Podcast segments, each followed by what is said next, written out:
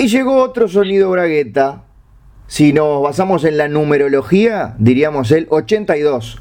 Si nos basamos en la estadística, uno igual de bueno que los anteriores o quizá mejor. Si nos basamos en eh, la numismática, y lo podrías pagar con dos monedas de 10 pesos cada una. Podríamos basarnos en muchas cosas para evaluar este programa de sonido bragueta que está arrancando en este momento, cualquiera sea el momento, porque puedes darle play cuando quieras. Si el futuro es así, si el presente llegó hace rato, como decía el indio Paturuzú. Pero voy a recibir del otro lado del Océano Pacífico y de mi corazón a la otra persona que compone este sonido bragueta. Mi nombre es Ignacio El Curi. Bienvenido.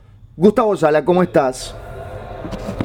Muy buenas noches, Nacho, aquí desde el barrio de San Cristóbal, Buenos Aires, Argentina. Te saludo con todo el amor posible, prácticamente que es muy poco. Yo, el amor que puedo dar, si lo comparamos con mm, fiambre, serían tres fetas.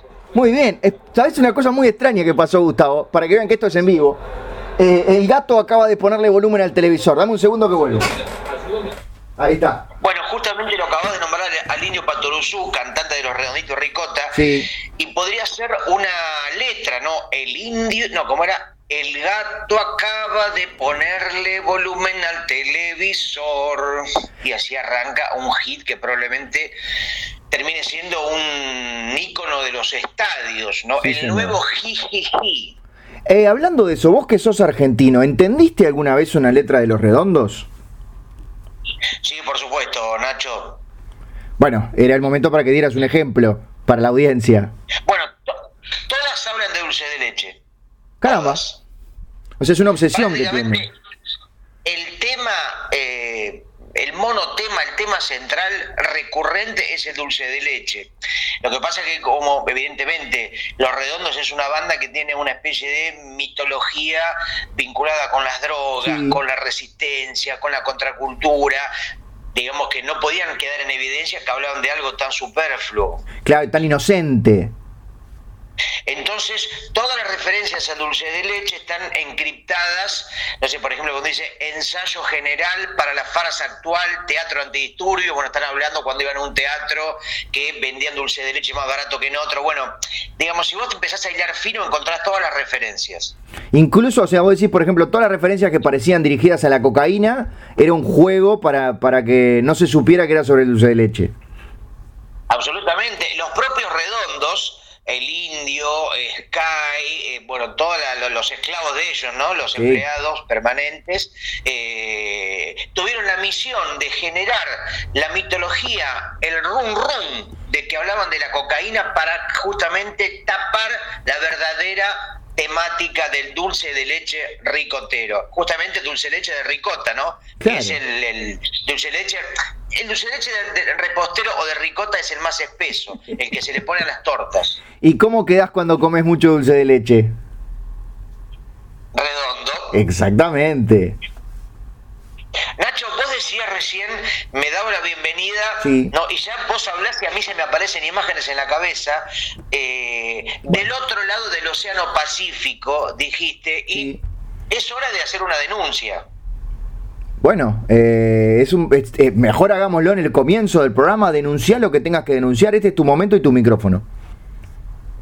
Una denuncia que no sé si tendría algún sentido y si sería viable, porque justamente me gustaría denunciar al Océano Pacífico, porque con ese nombre ha tenido muchos maremotos y tsunamis y no tiene nada de Pacífico. Tenés razón, eso es un tema que podemos ir a protección al consumidor. Porque me parece que el nombre de una marca o de un océano tiene que hablar de las condiciones y de las propiedades de determinada cosa, de, la propia cuestión. Claro, si suponete, si el eslogan de mi marca de papas chips es las más baratas y después son las más caras, eh, el público tiene derecho a una compensación económica. Por eso son pocos los casos y rescatables y memorables de los productos que dicen la verdad sin ningún tipo de ironía ni doble sentido, cuando por ejemplo Hitachi creo que era la marca de televisores que decían caro pero el mejor. Bueno, vos sabés que yo estoy pensando en un ejemplo uruguayo que por supuesto, como es uruguayo, es absolutamente al revés, que era de lo económico lo mejor. Bueno, sí, pero ahí están canchereando. Justamente, bueno, sería lo contrario de la de caro pero el mejor. Claro, en este caso es... que dicen, por ejemplo, acá hay una, una marca de yerba que se llama eh, Poquito. Sí. Que dice, el eslogan es, poquito gusto, dura poquito, poquito sabor, pero el precio grandecito. Es, no le está yendo muy bien, me imagino, esa marca. No, no, no, porque es un desastre, porque ya la gente advierte que desde la propia venta te habla de que es un paquete muy chiquito, no tiene gusto y vale una fortuna. Pará, porque el gato me está muriendo las cosas. Aunque viste que hay gente un poco, y podemos hacer una analogía con el arte, sí, contame. que piensa que el alto valor de una cosa habla de su calidad. Dice, si estas zapatillas valen 20 mil pesos, no pueden ser malas. Si este cuadro de Milo Lockett vale 150 mil pesos, no puede ser malo. Exacto. Y así uno va y después si lo compra. Yo tengo mi casa llena de cuadros de Milo Lockett. Bueno, por ejemplo, como esos míticos cómics, no sé, el número uno de Action Comics donde aparece Superman, el número uno de no sé qué cómic donde aparece por primera vez Spider-Man. Son una poronga, pero como valen carísimo, la gente piensa que son buenos. Sí, después está todo ese tema que tanto arruina al entretenimiento, que es la especulación. Gente que compra el Detective Comics 27 con la primera aparición de Batman solamente para después venderlo más caro. Bueno, Nacho, estamos aquí en un programa especial. porque no sé si lo no sé si lo, no hicimos mención todavía. Todavía en estos minutos que llevamos al sonido Bragueta. Número 82, Nacho. 82, Gustavo. Bueno, eh, lo normal hubiera sido, digamos, la gilada, la plebe, el pueblo, la muchedumbre habría terminado un programa por lo menos en el número 100. Por lo menos, si no en el 1000. Nosotros, como somos la vanguardia, nosotros como somos los mamíferos, nosotros como somos los equinodermos, vamos a terminarlo en el número 82. O sea que hoy, Nacho, este programa va a ser el último de esta saga, de este ciclo, de esta serie de envíos sonoros llamados Sonido Bragueta. Bien, me hubiera gustado saberlo de antemano, así podía preparar algo al respecto. Es que acá nunca se preparó nada. O sea, las cosas que se preparan. O sea, ¿quién prepara algo? Marcelo Tinelli. ¿Quién prepara algo? el Cirque du Soleil, y así salen cosas edulcoradas que no va nadie, que no funcionan. En vez de nosotros, que somos un éxito de masas, eh, justamente tenemos el espíritu de lo no preparado. Acá siempre este, tuvimos ese, ese, compromiso con la verdad, con lo que pasara por nuestra cabeza, y, y así lo venimos cumpliendo hace 82 episodios. Efectivamente, porque todo termina, eh, me parece que inevitablemente, ¿no? Estuve pensando, Nacho, yo te dije que vos me haces pensar a veces cosas oscuras y sombrías, pero que no hay algo, hay algo que no termine, o sea, vos te tomás un café. Sí. Y el café se termina a los pocos minutos. Vos vas a mirar, no sé, The Wire o Los Sopranos o una serie y se termina, se termina un capítulo y después se termina la temporada. Vos vas a eh, te comes un sándwich de jamón y mortadela y pasan unos minutos y se termina. O sea que no hay algo que no se termine. Bueno, salvo que dejes un, poco del sándwich de mortadela. Sí, pero aún dejando un poco, eh, después vas a la noche y te, lo comes y se terminó. O sea, ¿cuánto lo podés ¿Cuánto podés dejar medio sándwich de mortadela en un platito ahí sin que nadie lo toque? No, en más de dos horas no. Yo te digo, y te digo una, en este momento confesional, Por favor. Eh, vos sabés que yo vivo con em, mis amigos, vecinos, mi vida es como una sitcom, por lo menos mi, mi domicilio, con mi amigo Pablo y mi amigo Víctor, no como una especie de Seinfeld de Big Bang Theory, no tenemos los tres departamentos. Sí, yo iba a decir la vecindad del Chavo, pero bueno. Y en pandemia, eh, tuvimos a veces la costumbre generosa, solidaria, amorosa de alguno salía y le compraba algunas cosas a los vecinos. Y a veces pasábamos por alguna heladería, alguna mm, kiosco y traíamos heladitos, chocolates y lo dejamos en una bolsita colgado en la puerta de cada uno y ah. golpeamos o un mensajito, fíjate que tenés un regalito en la puerta. Ah, qué lindo. Bueno, el amigo Pablo, o el amigo Víctor, hablo de, por supuesto, Pablo Conde y Víctor Birman, para que la gente no piense que se trata de Pablo Picapiedro de Víctor French, el barbudo de, la familia Ingalls, eh, a veces, que ellos son muy, mucho más generosos que yo, dejaban una bolsita en mi domicilio, en mi puerta, con 10 helados de palito o, no sé, 8 chocolates. ¿Y sabes cuánto me duraban esos 10 helados u 8 chocolates? ¿Cuánto, Gustavo? Y en términos de horas, sí una hora. Claro. Ahora, ¿no te pasó alguna vez que te dejaran una bolsa llena de helados palito y que no estuvieras? Y que volvieras a las 8 horas y encontraras una bolsa con jugo de naranja en la puerta de tu casa? No, porque estoy hablando de la pandemia más dura, donde prácticamente estábamos, estábamos eh, todo el tiempo en nuestro domicilio, ¿no? Eh, eh, entonces, no, no es que nos preguntamos, ¿están en vuestra casa? No, sabíamos que estábamos necesariamente en nuestra casa. Seguro, seguro. Qué lindo, qué lindo ser vecinos. Decime, por favor, no te quise interrumpir, por favor, continúa, Gustavo, en serio. No, seguí, seguí, seguí, seguí, seguí. Ahora, este es tu programa, pero déjame completar esto nada más. En este ejercicio prácticamente de, terapéutico, donde me estoy descargando cosas que tengo acumuladas en el cerebro y en el corazón. Digo, bueno, me como un palito, qué rico, cómo lo disfruto. En un momento que tenía una especie de agonía existencial, vino ese lado y me cambió el humor. Después dije, bueno, me como dos. Después dije, bueno, pará, me como uno más. Cerramos en tres y los dejo para mañana. Claro. Pasó media hora, no, no, hago, cerramos en cinco, en cinco heladitos, total son chiquititos palitos de chocolate, bombón helado. Bueno, evidentemente, o era cero o todos. No había manera de que no me coma todos los helados, Nacho. Y ahí em, tus vecinos empezaron a dejártelos de a tandas, me imagino, para que te durara un poquito más. No, yo les mentía, les decía, no, me duraron ah. dos días. Y mm, era evidente que no. Bueno, pero pasó, ya podemos decir, no que terminó, no que el mundo ha vuelto a ser el mismo, pero que estamos en otro estadio de la pandemia.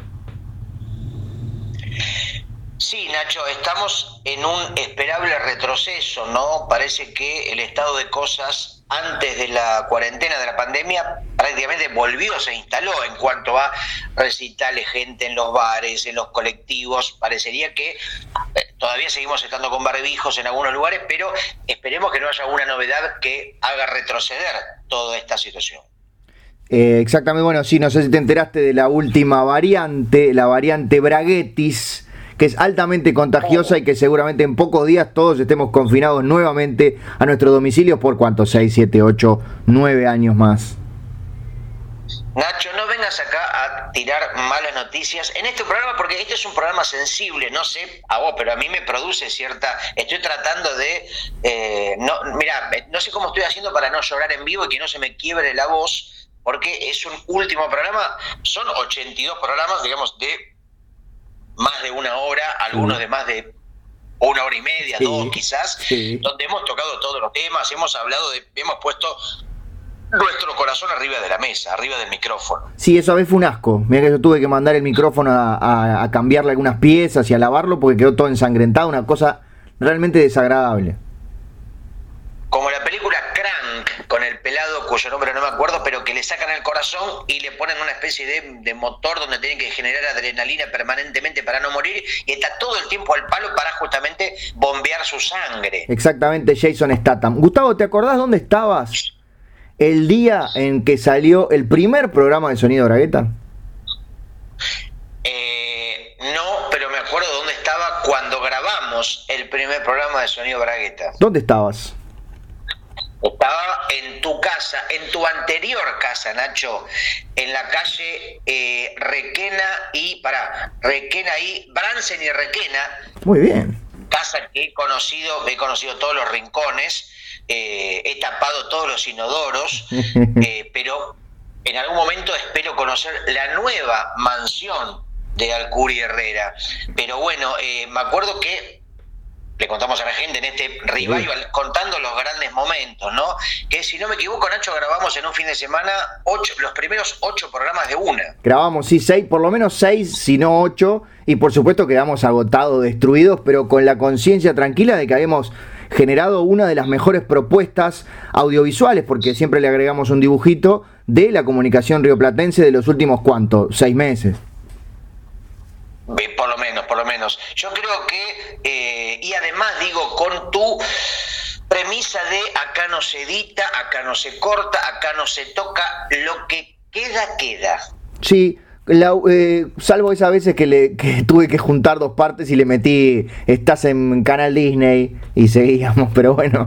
Bueno, eso me hizo reír Todavía me acuerdo y me río a carcajadas silenciosas, porque esas pequeñas tonteras, como es un programa que nunca tuvo edición, nunca tuvo un sonido incorporado por fuera, cuando aparecen esas cosas, genera justamente la sorpresa, que no es otra cosa que el humor, ¿no? La sorpresa, ¿podemos decir que el humor es poner algo donde no corresponde? Eh, podemos, sí, hay otras muchísimas cosas que podemos decir del humor, pero esa es una cosa que podemos decir del humor. Por ejemplo, si ponemos una porción de dulce de, pizza de dulce, si ponemos una porción de pizza arriba de un auto, ¿es humor? Por supuesto, es, es, de hecho estoy tratando de no reírme pensando en esa imagen. Si ponemos una porción de pizza arriba de eh, una señora desnuda, en silla de ruedas. ¿Es humor? No para todos los públicos, pero es humor. Si ponemos una porción de pizza arriba de un niño negro muerto de hambre, con cáncer, ¿es humor? Eh, polémico. Si ponemos un candidato presidencial fascista a lo más alto de un gobierno democrático, ¿es humor? No, no, pero, o sea que mirá, nos estamos dando cuenta de que básicamente el humor se trata de poner porciones de pizza arriba de cosas. Sí, otra, otro tipo de, puestas, por ejemplo, no sé, un alfajor arriba de una engrampadora no es humor, pero una pizza arriba de una engrampadora es humor. Bueno, es lo que decía Chichen Heblum, que un perro muerda a una señora no es noticia, pero que una señora muerda a un perro, titular de primera plana de Clarín. Sí, señor. ¿Te me alejaste un poco del micrófono o estás este, una, con una ronquera o algo? Es que tengo, ya te dije, estoy sufriendo unas altas dosis de emotividad y ah. bueno, tengo como espasmos y la boca se me aleja del cuerpo. Este, este, pero, este, ¿por, qué, ¿por qué ahora te escucho más bajo? Por eso te pregunto.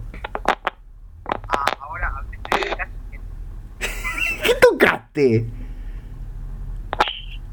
¿Qué to ahora, Nacho, ¿me, ¿me estás escuchando bien o me estás haciendo quedar como un... No, no, no, no, no. No te escuchaba bien y ahora te escucho perfecto. Bueno, Nacho, habrá sido una especie de. ¿Habrá pasado un fantasma que bajó el volumen de tu corazón? Puede ser, no, no, no lo descarto. Viste que la gente que vive con gatos también está acompañada de espectros. Cada gato trae más o menos tres espectros en promedio. Es otro comienzo de canción de los redondos, ¿no? La gente que vive con gatos y pasan diferentes cosas, ¿no? Por ejemplo, vos que das, digo, talleres de escritura creativa, podés dar el ejercicio. Bueno, hagan un relato que empiece con la gente que vive con gatos. Y por supuesto se refería a la, famosa marca de dulce de leche Los Gatos de Mar del Plata. Vos que la conoces muy bien. Y otro puede ser la gente que vive con eh, moscas. Otro la gente que vive con mm, toros y así. La gente que vive con diferentes animales. Sí, de pronto una vez eh, el indio Patrusú estuvo en este bar enfrente ahí en el Parque Rodó y escribió la de la gente que vive con moscas. Qué lindo. Una cosas que extraño de Montevideo es ahí el bar Marbella frente al Parque Rodó.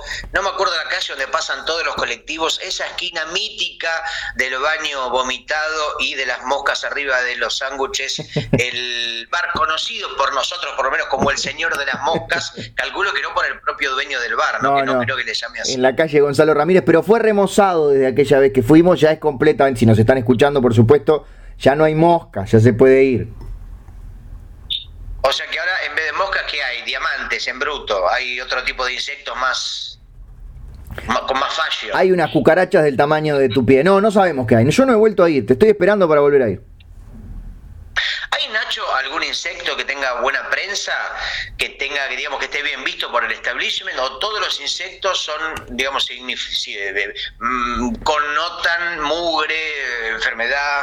No, claramente lo que, lo que ha sido demostrado es el racismo de los entomólogos, porque vos pones una polilla al lado de una mariposa y son virtualmente iguales, pero una es rosada, naranja y amarilla y adorada por todos, y el otro es un bicho gris al que lo querés eh, destruir en cuanto lo ves.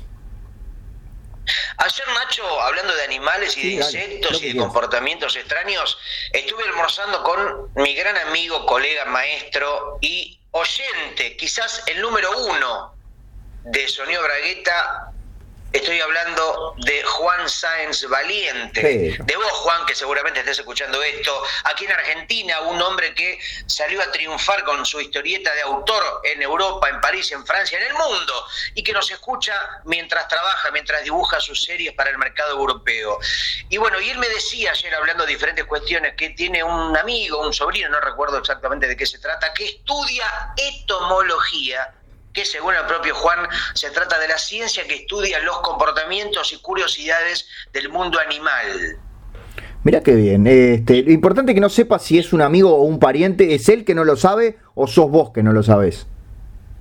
No, no, no, yo, soy yo que no recuerdo ah. exactamente la figura ah. o, la categoría, pero lo importante es que le dije a Juan, mira, es una palabra o una expresión que no, no la tenía presente y me ah. dice, me completa, por ejemplo, por qué los burros eh, o los caballos dan patadas hacia atrás, o por qué eh, la mantis religiosa va a la iglesia, o por qué el, el bicho bolita escucha los redondos, bueno, diferentes cuestiones que explican comportamientos que no son arbitrarios. Eh, que tiene su mano, perdón, me quedé pensando, porque de repente una persona que dijo estaba con mi, con mi novia o con mi nieta, no sé cuál de las dos, y puede ser peligroso. En el caso de un sobrino o de un amigo es un poco menos peligroso. Pero sí, los animales tienen comportamientos extraños. Muchos, por, ejemplo, muchos de los animales que escuchan sonido bragueta, y podemos nombrar chivos, camellos, camélidos, eh, suéter navideños, en fin, un montón. Bueno, Nacho, si vos, por ejemplo, pones unos parlantes o una computadora en la jaula de el hipopótamo, por ejemplo, en el zoológico, y pones sonido bragueta. Sí. Al hipopótamo no le va a quedar más remedio que escuchar sonido bragueta. Y podríamos decir, en ese caso, que tenemos oyentes hipopótamos, quizás de forma involuntaria, pero el oyente es el que escucha, no el que quiere escuchar. Bueno, técnicamente tendríamos que hacer una, un análisis auditivo porque quizás estemos ante un fenómeno que es muy, muy recurrente, que es el hipopótamo sordo. No, no, yo creo que hay animales sordos, pero el hipopótamo está comprobado que tiene eh, mucha mejor audición que, y mucho mejor gusto incluso que el ser humano. O sea, me imagino el sufrimiento de ese hipopótamo al escuchar nuestro programa. No, todo lo contrario, porque es un, el hipopótamo es un animal que tiene un gusto refinado y escucha un podcast de esta categoría, que tiene un nivel de pensamiento y análisis, digamos, con una media doble faz. En este momento, ¿imaginaríamos entonces a un hipopótamo llorando al descubrir este cierre de ciclo? Bueno, pese a lo que se dice que las hienas es el animal que se la pasa llorando, el hipopótamo es el mamífero más llorón. Como en el mundo animal el rey es el león, sí. Eh, eh, la mugrienta es la cebra, el peludo eh, es el chancho, el llorón es el hipopótamo. En el caso de los humanos sería el presidente de un club de fútbol, que todos los lunes sale a decir que le están robando los partidos. Vos sabés, Nacho, que cualquier cuestión que se relacione con el fútbol, yo me quedo afuera y no, sé, no voy a saber qué decir. No, no Entonces, trataré de ser solidario conmigo y no me lleves a terrenos que no manejo. Está bien, igual recordemos, la, la audiencia ya lo sabe. En estos 82 programas hubo un especial de 10 episodios sobre la historia del fútbol en el cual Gustavo se limitó a sentir, o sea que ni siquiera se escuchaba su voz en el micrófono, pero fueron capítulos de una hora, una hora y media en la que yo solito hablé acerca de los comienzos del balompié y la llegada hasta nuestros días. Y bueno, ves justamente, eh, eh, contrariamente al Océano Pacífico, que es un océano muy agresivo, el balompié te aclara balón y pie, prácticamente una pobreza de conceptos y de contenidos, pero justamente no te vende lo que no es. Fútbol, balón pie, pie pelota, son gente pegando en una pelota con los pies. Sabes que vas a ver eso, no, no te vende lo que no es. Entonces, por lo menos es un deporte honesto. Claro, tenis de mesa, por ejemplo. Bueno, sabes, tenis, 10 son eh, los que eh, están ahí en la cancha. Exactamente, y después, bueno, todos los demás. Qué lindo que que, que, tanta gente haya crecido, nos haya acompañado durante todo este tiempo, gente que de, por escuchar Sonido Bragueta conoció a su pareja, eh, se comprometió, se casó, se separó, se divorció, enviudó, en fin, hemos acompañado la vida de muchísimas personas. Mucha gente, Nacho, se ha embarazado, ha habido nacimientos mientras estaba sonando este programa. Eh, hay gente que mientras salía de la cueva de la mamá, ¿no? Digamos, por no decir de la vagina, del clítoris, del útero, de, la trompa de, falopío, de la trompa de falopío, eh, estaba este programa sonando y bueno, y fue una lo primero que escuchó en el mundo, ¿no? Eso ya quedó marcado para siempre. Y de nuevo, no es por insistir con los recuerdos de los anteriores programas, pero es una, una especie de evaluación y de resumen. Aquella oyente que aseguraba que había quedado embarazada por escuchar el programa y después, bueno, tuvimos que ir los dos a dar nuestras muestras, a ver si alguno de nosotros era el padre biológico de la criatura. Uno de nosotros lo era, pero por un tema judicial no podemos decir cuál de los dos.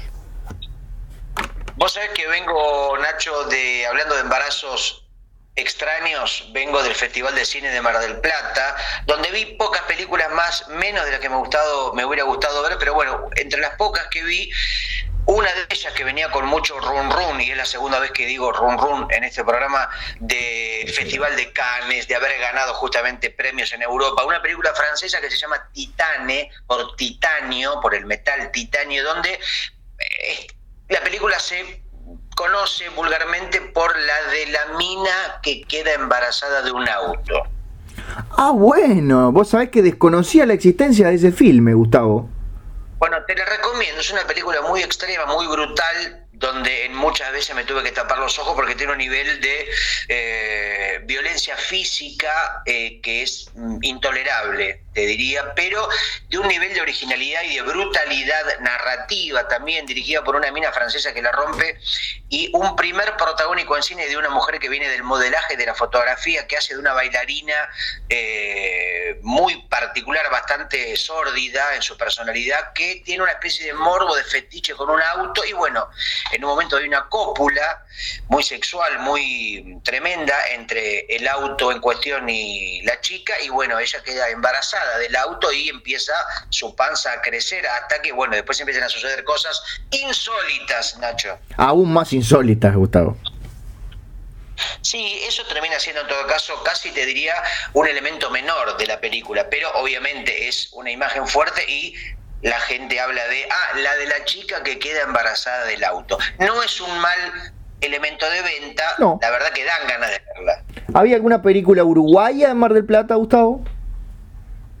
Seguramente, pero por lo menos no pude verla. Te recomiendo también una muy interesante de Anna Katz que se llama El perro que no calla. Eh, también notable comedia, un poco quizás comedia emotiva, podríamos decir, pero comedia al fin, Nacho. Muchas películas, siempre la problemática es la, eh, conseguir entradas, pero bueno, eh, la hemos pasado muy bien justamente con Pablo y con Víctor, a quien mencioné hace un ratito, que todavía siguen en Mar del Plata. ¿Qué pasó? ¿No pudieron venir? ¿No tenían permiso de circulación? Sí, no, lo secuestraron, lo secuestraron ah. eh, la mafia de los lobos marinos.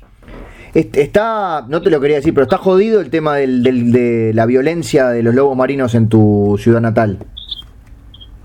Sí, porque viste que los lobos marinos siempre había un arreglo entre los lobos marinos y la municipalidad que los lobos tenían como Te fuiste, Gustavo, te fuiste de nuevo, Gustavo. No sé qué hiciste, pero te fuiste. Y bueno, Nacho, es así. Esto es un programa accidentado que va chocando permanentemente. Ahora, ¿cómo estamos? Perfecto. ¿Descubriste qué es lo que haces cuando se te va el sonido? No, ah. simplemente me muevo, me, me, me, me, ah. cambio la ropa, me cambio la corbata, me, afeito. Tomo mate, quizás es la hierba que estoy usando que hace que se genere algún tipo de cortocircuito, como el robot de la, saga de películas. Muy lindo, muy lindo. Estaba la última entrega del cortocircuito también en el festival, lamentablemente te la perdiste porque fuiste a ver una mujer teniendo sexo con un auto. Sí, pero bueno, te decía que la mafia de los marinos, finalmente los lobos, eh, los lobos marinos, uno de los elementos icónicos de Mar del Plata, recordemos las eh, míticas eh, estatuas, ¿no? Ahí en la Rambla, en la postal marplatense de los lobos de piedra. Bueno, ellos se cansaron de estar siempre en el mismo reducto y salieron a tomar la ciudad. Y se metieron en los shopping, se metieron en, bueno, hicieron una carnicería. Ah, qué lindo, o sea, pusieron un negocio, se, o sea, pusieron un, comercio lícito. Sí, pero pusieron una carnicería, pero de carne de ellos mismos, de carne de lobo marino. Entonces, ah. la gente es una sensación un poco rara porque te venden, es como que vas a comprar a una carnicería de carne humana y es una situación un poco extraña, ¿no? Una persona que te vende carne de persona. Claro, de repente entro, está el lobo marino, le digo, he andaba buscando dos kilitos de brazo y el lobo marino agarra un, cuchillo y, se lo saca en el momento de, su propia anatomía. No, Nacho, no seas tan bestia. Primero serían dos kilitos de carne de aleta. Claro. Porque los lobos marinos no tienen brazo, tienen aleta. Y no, ya, no, no es que se cortan ellos mismos. Van usando para vender a los lobos marinos que van muriendo. Ah, ta, ta, ta. O sea, no hay, no hay lobos marinos asesinados en pos de la alimentación. No, no, Nacho, es una raza muy noble. Ellos se venden a sí mismos, pero únicamente una vez que han fallecido. Bien. ¿Y pudiste ver algo? Yo sé que es muy temprano en el año, pero ¿pudiste ver algo de teatro de revistas? Sí, sí, vi la nueva obra de Emilio Dizzi Jorge Corona, Nazarena Vélez y Juan Carlos Calabró. ¿Cómo se, por favor, lo más importante de todo, y, por favor decímelo porque la gente lo está esperando, ¿cómo se llama la obra?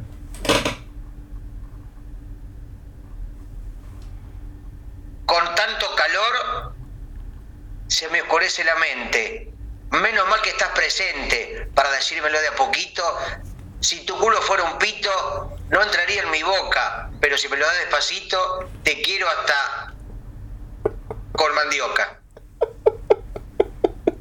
Pero Gustavo, gastaron más, gastaron más plata en la marquesina que en los actores. No, la marquesina es gigantesca. Por eso. Es porque tapa, prácticamente tapa todos los otros los otros carteles de las obras, ¿sí? Se armó una guerra de elencos increíble. ¿Pero qué tapa los carteles? Debe estar toda la ciudad oscura con esa marquesina. Tapa el sol.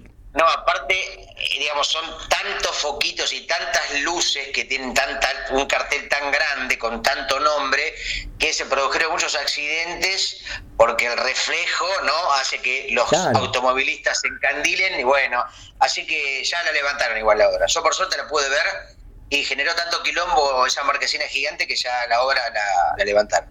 Yo sé que no va a servir de nada lo que te voy a preguntar, pero ¿la recomendás? Sí, la recomiendo, pero no, la recomiendo muchísimo, pero no creo que se vuelva a poner en cartel, porque Juan Carlos Calabro y Emilio Dizzi no están más entre nosotros. Es cierto, se fueron a Europa a trabajar justamente porque les consiguieron empleos mejores. No, no, no, fallecieron hace unos años. Ah. Lo que uno veía arriba del, del escenario eran los hologramas de, Emilio Dizzi y de Juan Carlos Calabró. Qué, qué, cosa interesante el del holograma. Estaría bueno poder hacer un, sonido bragueta en vivo. Por, quizás, por ejemplo, en España, en, en, el jardín del fondo de la casa de Joaquín Aldeguer, con nuestros hologramas, uno desde Buenos Aires y otro desde Montevideo. Por supuesto, si hicieron un show de El Indio Patoruzú de los Redondos con su propio holograma. ¿Por qué no podemos ser nosotros? O el holograma es para gente millonaria y pelada y no para gente común como nosotros. O el holograma es una cuestión de aristocracia. O no, no estamos en un país comunista donde todos tenemos las mismas posibilidades. Claro, a nosotros no nos tiemblan las manos para hacer un espectáculo holográfico, a diferencia justamente del cantante de esa banda. Yo creo que el holograma no debería valer más que un kilo de pan. Esa debería ser la medida. Es interesante cuando, cuando se hacen ese tipo de tarifas y de conversiones, por ejemplo, el, agua no te la pueden cobrar, está. El diario del día no puede salir más que un boleto. Eh, el holograma no puede salir más que un kilo de pan tarifado. Bueno, sí, sí, donde eh, supongo que uno podría tener derecho a su propio holograma. O no sé si vos, por ejemplo, querés un holograma eh, de alguien en particular. Quiero el holograma de Beatriz Arlo, por ejemplo, o quiero el holograma de Jaime Ross. Yo que no voy a ir a poder a ver el show en Montevideo, por lo menos me compro un holograma y lo tengo sentado en mi casa. El holograma de Beatriz Sarlomón, eh, haciendo revista. Ahora hay que ver si un holograma por ejemplo, el holograma de Jaime Ross, viene con el talento y con la memoria y con la voz y con todos sus atributos o simplemente es la figura que está ahí titila y no hace nada? Bueno, eso supongo que se debe poder configurar. Por ejemplo, hasta le podés poner eh, un cerquillo a Jaime Ross en tu holograma. Y si, por ejemplo, te compras el holograma de Jaime Ross, pero lo programas con la memoria de eh, la Coca Sarli. Sí. ¿no? Entonces Jaime Ross dice, ¿qué pretende usted de mí, vos? ¿Qué pretende usted de mí? Frase que parece que nunca dijo una película, en una película y se le atribuyó falsamente a la mítica Coca Sarli. Sí, como la frase toca la de nuevo Sam, que tampoco está en la, en la película de Casablanca. Como la famosa frase, me voy a masturbar y te voy a sacular en la cara, que le dice el niño de Toy Story a Woody, el, el vaquero. Eso no está en ninguna película. No, claro que no está, Gustavo. Yo, vos sabés que me parecía rara porque la decía el otro día, justamente mis amigos Víctor y Pablo me nombraban esa frase y ellos me juraban que sí que estaba. Y yo me, le, le- le juré que no. Vi Toy Story de nuevo y evidentemente no está esa frase. Ah, bien, capaz que es una escena borrada que está en los extras del DVD. Ah, puede, puede ser. Puede, en el Director's Cut. Exactamente. Ojo, igual si lo dice Pablo, sabemos que la gente de, de pronto no lo sabe porque la gente es estúpida, pero es una persona que sabe muchísimo de cine. Por supuesto, es mi amigo Pablo Conde, programador del Festival de Cine de Mar del Plata, ideólogo de el podcast Encerrados Afuera junto a Javier Diz y J, eh, que recomendamos siempre, cine, series y demás, Encerrados Afuera. Pero bueno, eh, yo incluso dudo de la palabra de Pablo Conde, mirá lo que te digo, soy un animal que duda. Ojo porque se te terminan los palitos helados en la puerta. No, eso, esa costumbre, mira, es que ahora ya no tendría mucho sentido porque tenía que ver con el estado de la pandemia, de no poder salir. Era, viste que el encierro te vuelve más cariñoso, más solidario. Sí, después ahora eh, eh, he descubierto que la gente ha vuelto a hacer una porquería por todos lados. Decían, la pandemia nos va a hacer mejores. De ninguna manera sucedió, Nacho. Eso fue un elemento más de voluntarismo que de realidad. Solamente nos hizo cocinar pan y mirar Netflix. Decía, la pandemia nos va a hacer altos, musculosos, rubios, de ninguna manera. La pandemia nos va a hacer millonarios, nos va a hacer inteligentes, nos va a hacer cirujanos, ingenieros agrónomos, de ninguna manera. De ninguna manera nos hizo, bueno, en mi caso me hizo un poco contador, pero como que me fui olvidando. En un momento era muy bueno para hacer los balances de las empresas, pero en, en cuanto empecé a salir, empecé a caminar por la calle de nuevo por la 18 de julio, me fui olvidando y volví a ser este inútil pero gran escritor que soy hoy en día.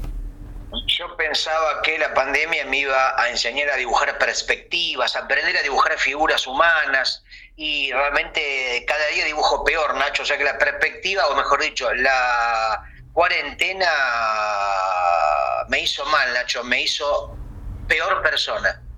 Pero me hizo mucho bien a Sonido Bragueta, porque algunos de los mejores programas fueron grabados de la clandestinidad en sótanos secretos con 1.500, 2.000 personas, en plena pandemia, cuando nos juntábamos en la isla Martín García, en medio del Río de la Plata, a desafiar a las autoridades del momento. Hoy, Nacho, hablamos de la yerba Poquito, ¿no? una de las yerbas de peor calidad, más cara, pero con uno de los eslogans más sinceros. Y justamente estoy tomando, no sé si se escuchan mientras hacemos el programa, que es lo que más me gusta de las radios, cuando se escuchan la chupada de mate de los conductores. Eh, bueno, estoy tomando acá el mate correspondiente a cada emisión de nuestro podcast con yerba Poquito. Y en el caso de hoy, ¿sabes con qué le estoy, qué le puse a la yerba? ¿Qué le pusiste a la yerba, Gustavo? Queso rallado, Nacho, le puse a la yerba. Ah, caramba, el famoso mate ecuatoriano. ¿Y sabés por qué? ¿Por qué? Porque el otro día iba caminando por la calle a comprar tampones para mi para mi gato. Tengo un gato, una gata dispuesta y me llena de sangre todo el comedor y bueno, me dijo el, el médico que le ponga tampones todo el tiempo. Bueno, fui a la veterinaria a comprar tampones para la gata y de pronto me agarra del brazo un hombre, me mete adentro de un auto No. el hombre estaba vestido con una especie de calza verde como si fuera el acertijo, Sí. pero en vez de signo de pregunta tenía como todos mates dibujados, impresos en su calza. Una especie de mimo medio ridículo con una especie de calza verde fluo y me dice, soy Rogelio Matienzo, de la mafia del mate. Uh, muchas mafias tenemos hoy en el programa. Y me dijo, hemos estado estudiando tu caso, te hemos seguido y veo que estás tomando mate con yerba sin nada. Y me dice, y acá el mate para nosotros se toma siempre con algo, yerba con algún aditamento. Sí. Entonces me dijo, cada día vas a recibir en tu domicilio un papelito por abajo de tu puerta que te va a indicar qué cosa le tenés que meter ese día a la yerba. ¿Y si no tenés justo lo que, lo que ellos te piden? Te cortamos un dedo. Ah, ah, ¡Ay, qué dolor! me dijo, te cortamos un dedo con la bombilla. Imagínate lo difícil y lo, y, lo, y lo complicado de la operación. Claro, el rato que debe llevar. Entonces, imagínate, yo que le quería muchísimo, aparte, eh, después por supuesto me dieron unos mates, tomamos unos mates ahí con mis cochitos riquísimos, unos mates con, con, con, mermelada, justo tenía esa, en esa oportunidad. Bueno, y eso fue hace una semana, desde hace una semana todos los días recibo el papelito por abajo de la puerta y, por ejemplo, hoy decía queso rallado. Claro. Y bueno, yo no quiero perder, los dedos, Nacho, de la mano. No, no, no, está bien. Pensé que ibas a dar alguno de los otros ejemplos, por eso te dejé el espacio. Ah, va, pero por supuesto, si querés te lo digo. Si no sé si es de interés, pero. A mí me interesa. Yo me tocó, por ejemplo, con, azúcar impalpable, con algunos más o menos normales, con miel. Pero ayer, por ejemplo, me tocó con eh, shampoo sedal algas. Qué específico. Sí, no con shampoo cualquiera, tenía que ser shampoo. Es más, decía shampoo se da algas, entre paréntesis, ni se te ocurra poner otra marca porque dedito. ¿Qué, ¿Qué ganarán ellos? ¿Irán a porcentaje con Sedal? O sea, conseguirán auspicio de marcas y a través del terror logran que se, que se agoten sus productos. Debe ser eso, debe ser eso, porque vos sabés que fui y había un faltante de shampoo Sedal algas. Y qué obvio, si todos recibieron el mismo papelito que vos porque me dijo, no sos el único, esta operación la estamos haciendo con miles de personas. Lo que pasa que evidentemente es algo sotoboche. Claro, imagínate que yo tengo una fábrica de este, bulones, pero justamente el, el, motor de auto que usaba esos bulones sale del mercado, me quedo con un gran clavijo con montañas y montañas de bulones, ¿qué hago? Hablo con la mafia del mate y le digo, bueno, mañana pasen el papelito de que hay que tomar mate con bulones y así agoto mi, mercadería. Es así, Nacho, somos seres que le tenemos miedo a las amenazas, somos gente que le tenemos miedo al distinto, al inmigrante, por eso ganan después lo que ganan. Y en este caso de las mafias es un claro ejemplo. Pero bueno, yo por el momento prefiero obedecer. Así ganan después los Bolsonaro, los Marcelo Tinelli. Y bueno, Nacho, ¿yo qué querés? o sea, vos podrías dormir tranquilo si sabés que por no ponerle, no sé, como me pasó ayer, anteayer, eh, al piste de canario al mate puede peligrar un dedo de tu mano. Claro, pero ¿qué pasa en, en mi caso que no tomo mate? Y no hay mafia del mate, o sea, zafás. Los ah. que tomamos mate tenemos. Yo, aparte, me enteré hace una semana, no sabía que existía la mafia del mate. Como tampoco sabía que existía la mafia del lobo marino en Mar del Plata. Claro, que. Acá en Uruguay las mafias son como más tranquilas, hablan más bajito, te piden permiso antes de cortarte el dedo. ¿A qué mafias hay en Montevideo? Contale a la gente y contame a mí también. Bueno, la mafia más importante es la mafia de los pelados peludos, de lo cual por supuesto su integrante por antonomasia, por antología, por Antonieta de las Nieves es Jaime Ross. Claro, no el holograma de Jaime Ross, sino el Jaime Ross original. El verdadero Jaime Ross. Entonces vos te cruzás con mucha gente que es pelada de adelante y peluda de atrás, que van juntas, van por lo menos de a tres, y guarda con mirarlos mal. ¿Por qué? Bueno, este, te, te cagan a patadas, básicamente. Cuando decís peludo te referís a que tiene como esos pelitos largos que le salen prácticamente de la nuca. Claro, adelante nada y atrás una, una cabellera que arranca así en la coronilla y que cae muchas veces hasta, hasta los talones. Me gusta, Nacho, el look, hablando de pelos, viendo en Instagram las fotos nuevas de Jaime Ross, que se ha como refaccionado el pelo con un pelo más cortito, ¿no? Justamente corriéndose de este lugar típico que vos decís de los pelos largos. Sí, pero bueno, pero justamente logró que lo, que lo expulsaran de la mafia. Y bueno, que las mafias son. Las mafias no. Si hay algo que, que, admirar de las mafias es que lo que dicen lo cumplen, o sea que ahí no hay término medio. Fíjate lo que pasó con Tony Soprano, lo que pasó con Al Capone, lo que pasó con eh, James Gandolfini. Todos terminaron víctimas de sus palabras. Sí, o víctima de un asesinato de la mafia. Bueno, hay palabras asesinas, hay palabras que matan. Sí, como dice la famosa canción de los redondos, inspirada en un frasco de dulce de leche que no habría. La palabra bang, por ejemplo, mata. Si en una historieta dice bang, es porque alguien está disparando y alguien está muriendo. Sí, bueno, eh, salvo que eh, el tiro salga para otra parte, Gustavo.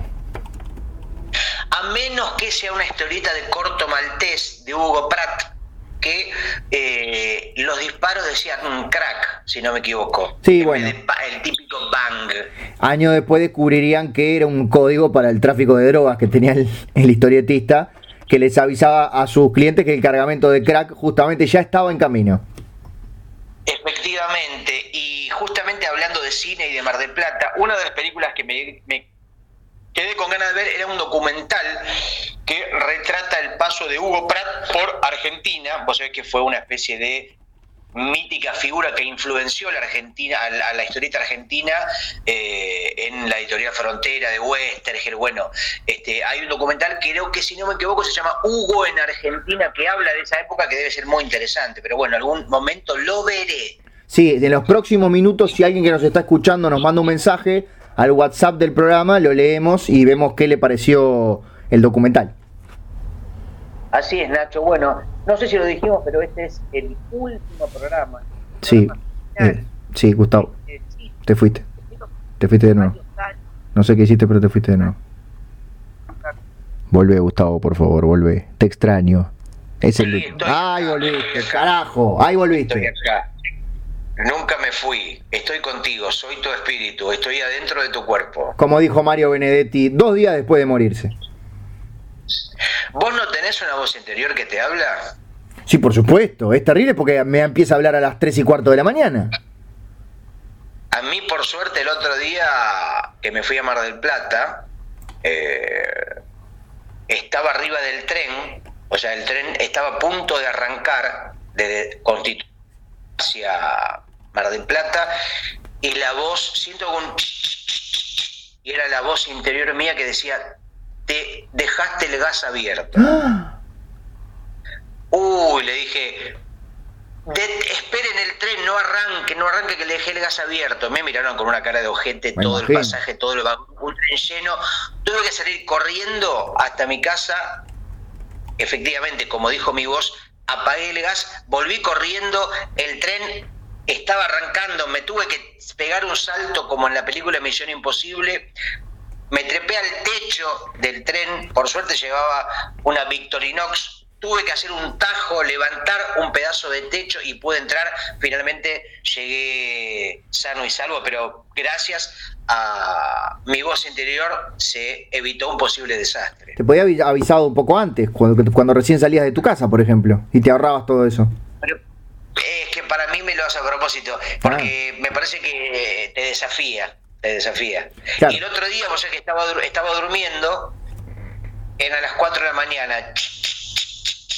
¿Quién es? Soy tu voz interior. Dejaste el gas prendido. Uy, fui a la cocina y estaba el gas apagado. No. Y me dice, no, era una, era una jodita, me dice. Pero esto es lo peor que te puede hacer, porque de última, de la otra forma, te complicó la vida, pero te salvó el gasto en gas o la explosión de tu apartamento. pero acá, para molestar. No, no, no, Nacho, no le gasto, sino que vos sabés que un gas abierto puede terminar en tragedias, en que explote todo, no, no importa. Acá la plata es un detalle menor. En Argentina decís sí, porque es muy poquita la que tienen. Yo, es más, cuando vos sé que para mí el gas, mira, el gas es todo. Cuando a mí me llega una factura de gas de poca plata, sí. pago el doble pago el doble. Voy a la oficina de gas y por ejemplo tenía, no sé, 400 pesos, le digo, tome 10 mil pesos. No, pero ¿qué dice? Señor, el gas es lo importante y salva vidas. Y le dejo 10 lucas. Claro, porque las, las tarifas públicas uno sabe perfectamente que hay un mínimo que vos podés pagar y el resto, bueno, se te atrasa, pero no hay un máximo para pagar. Esto la gente se está enterando hoy. Eh, la gente quiere pagar más y no puede pagar más porque no insiste, porque no va a la oficina central y porque no habla con la persona que tiene que hablar. No se den por vencidos. Si quieren pagar más, pueden hacerlo. Este es un mensaje de sonido bragueta auspiciado por los redondos de Ricota. Y el hombre que atiende me dice, pero señor, este, no, no, no le puedo aceptar. Le digo, cómprese un Volkswagen. Dice, no, no, pero no me alcanza para un Volkswagen cero kilómetros. ¿Cuánto vale un Volkswagen cero kilómetros? El tipo se fijó en internet, me dice, 500 mil pesos. ¿Y sabes qué hice? ¿Qué hiciste? Le dije, y flaco, para, tampoco soy pelotudo, no, no tengo 500 mil pesos acá. O sea, tampoco me tomé para la chacota. tampoco endeudarse para agradecerle a la compañía de gas. Claro, o sea, tomame el codo pero no la mano. Exacto. O al revés. No, de cualquiera o sea, una cosa es que uno sea generoso, otra cosa es que sea, sea, estúpido. No, ninguno de los dos es un estúpido, Gustavo. No importa cuántas veces te lo digan a vos y, a vos también. A mí no me lo han dicho. Pero ninguno de los dos es estúpido.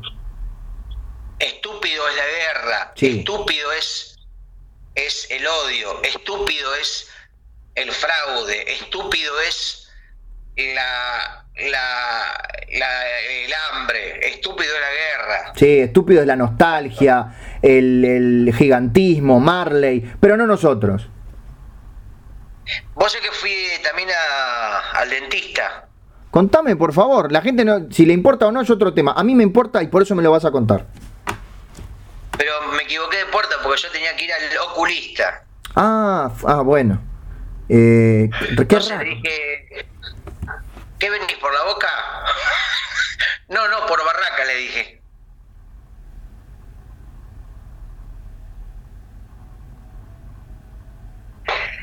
¿Entendés? Porque es un. Sí, sí, sí, entendí, entendí, entendí perfectamente. Tienen ese, no sé. Los barrios de Buenos Aires tienen ese no sé qué. Ese aroma a viento. ¿Cuántas pausas dramáticas, Gustavo? ¿Estás haciendo un taller de actuación? No, Nacho, estoy acá. ¿Ahora me escuchás o seguís burlándote de mí? No, pero por favor, en 82 programas nunca me burlé de vos, Gustavo. No voy a empezar hoy. El tema es que me equivoqué de puerta y cuando le digo al hombre, repito lo que había dicho, por si no se escuchó. Sí, sí, sí. El dentista me dice, ¿viniste por la boca? Y yo le digo, no, vine por barracas. ¿Se entiende, Nacho, lo que digo? ¿O no, tengo que repetir por tercera se, se había escuchado la primera vez también. Ah, ¿en serio? O sea que me estás haciendo quedar como. Me estás. Me hiciste pisar el palito.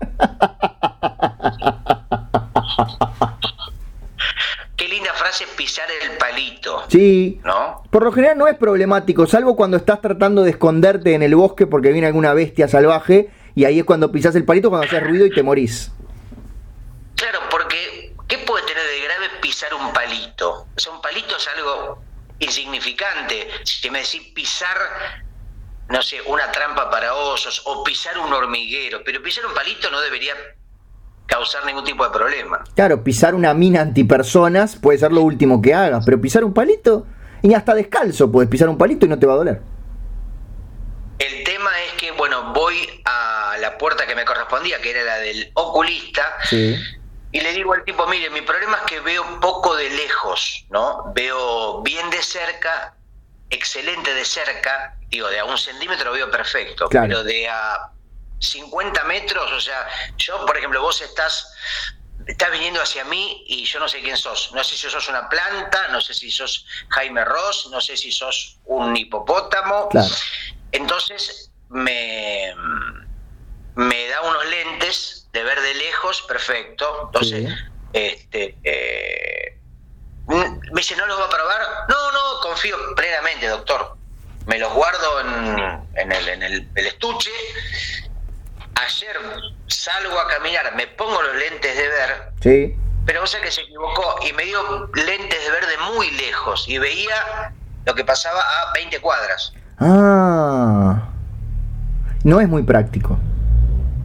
Entonces no veía, por ejemplo, a la persona que tenía 50 metros no veía nada, veía toda una especie de zona borrosa. Ahora, 20 metros más adelante veía con una nitidez asombrosa, pero casi microscópica. Un telescopio humano. Prácticamente. Así que le dije, eh, disculpame, me vendiste, me diste lentes que no corresponden. Uy, vos es que me, me, equivoqué. Te di lentes de ver de muy lejos. Claro. Me dice, tráemelos por favor porque esos valen una fortuna. Y cuando me dijo eso dije, obviamente no te los voy a dar ni en pedo. Me fijé en internet, ¿sabes cuánto valían? ¿Cuánto? 500 mil pesos. ¿Y qué hiciste? ¿Los pusiste en mercado que no vamos a nombrar? No, fui al tipo que cobra la factura de gas para que se compre el Volkswagen. Ay, se lo regalaste. Sí. Qué lindo. Sí, sí, sí.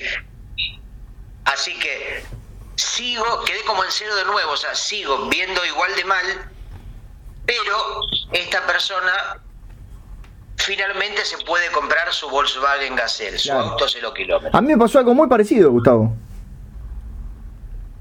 ¿Cómo, Nachito? No te escuché. Que me pasó algo muy parecido porque también fui al oculista porque tenía problemas para ver de lejos. Ay, contame, ¿y qué te pasó a vos? Eh, te salió una voz de, de magazine de la mañana.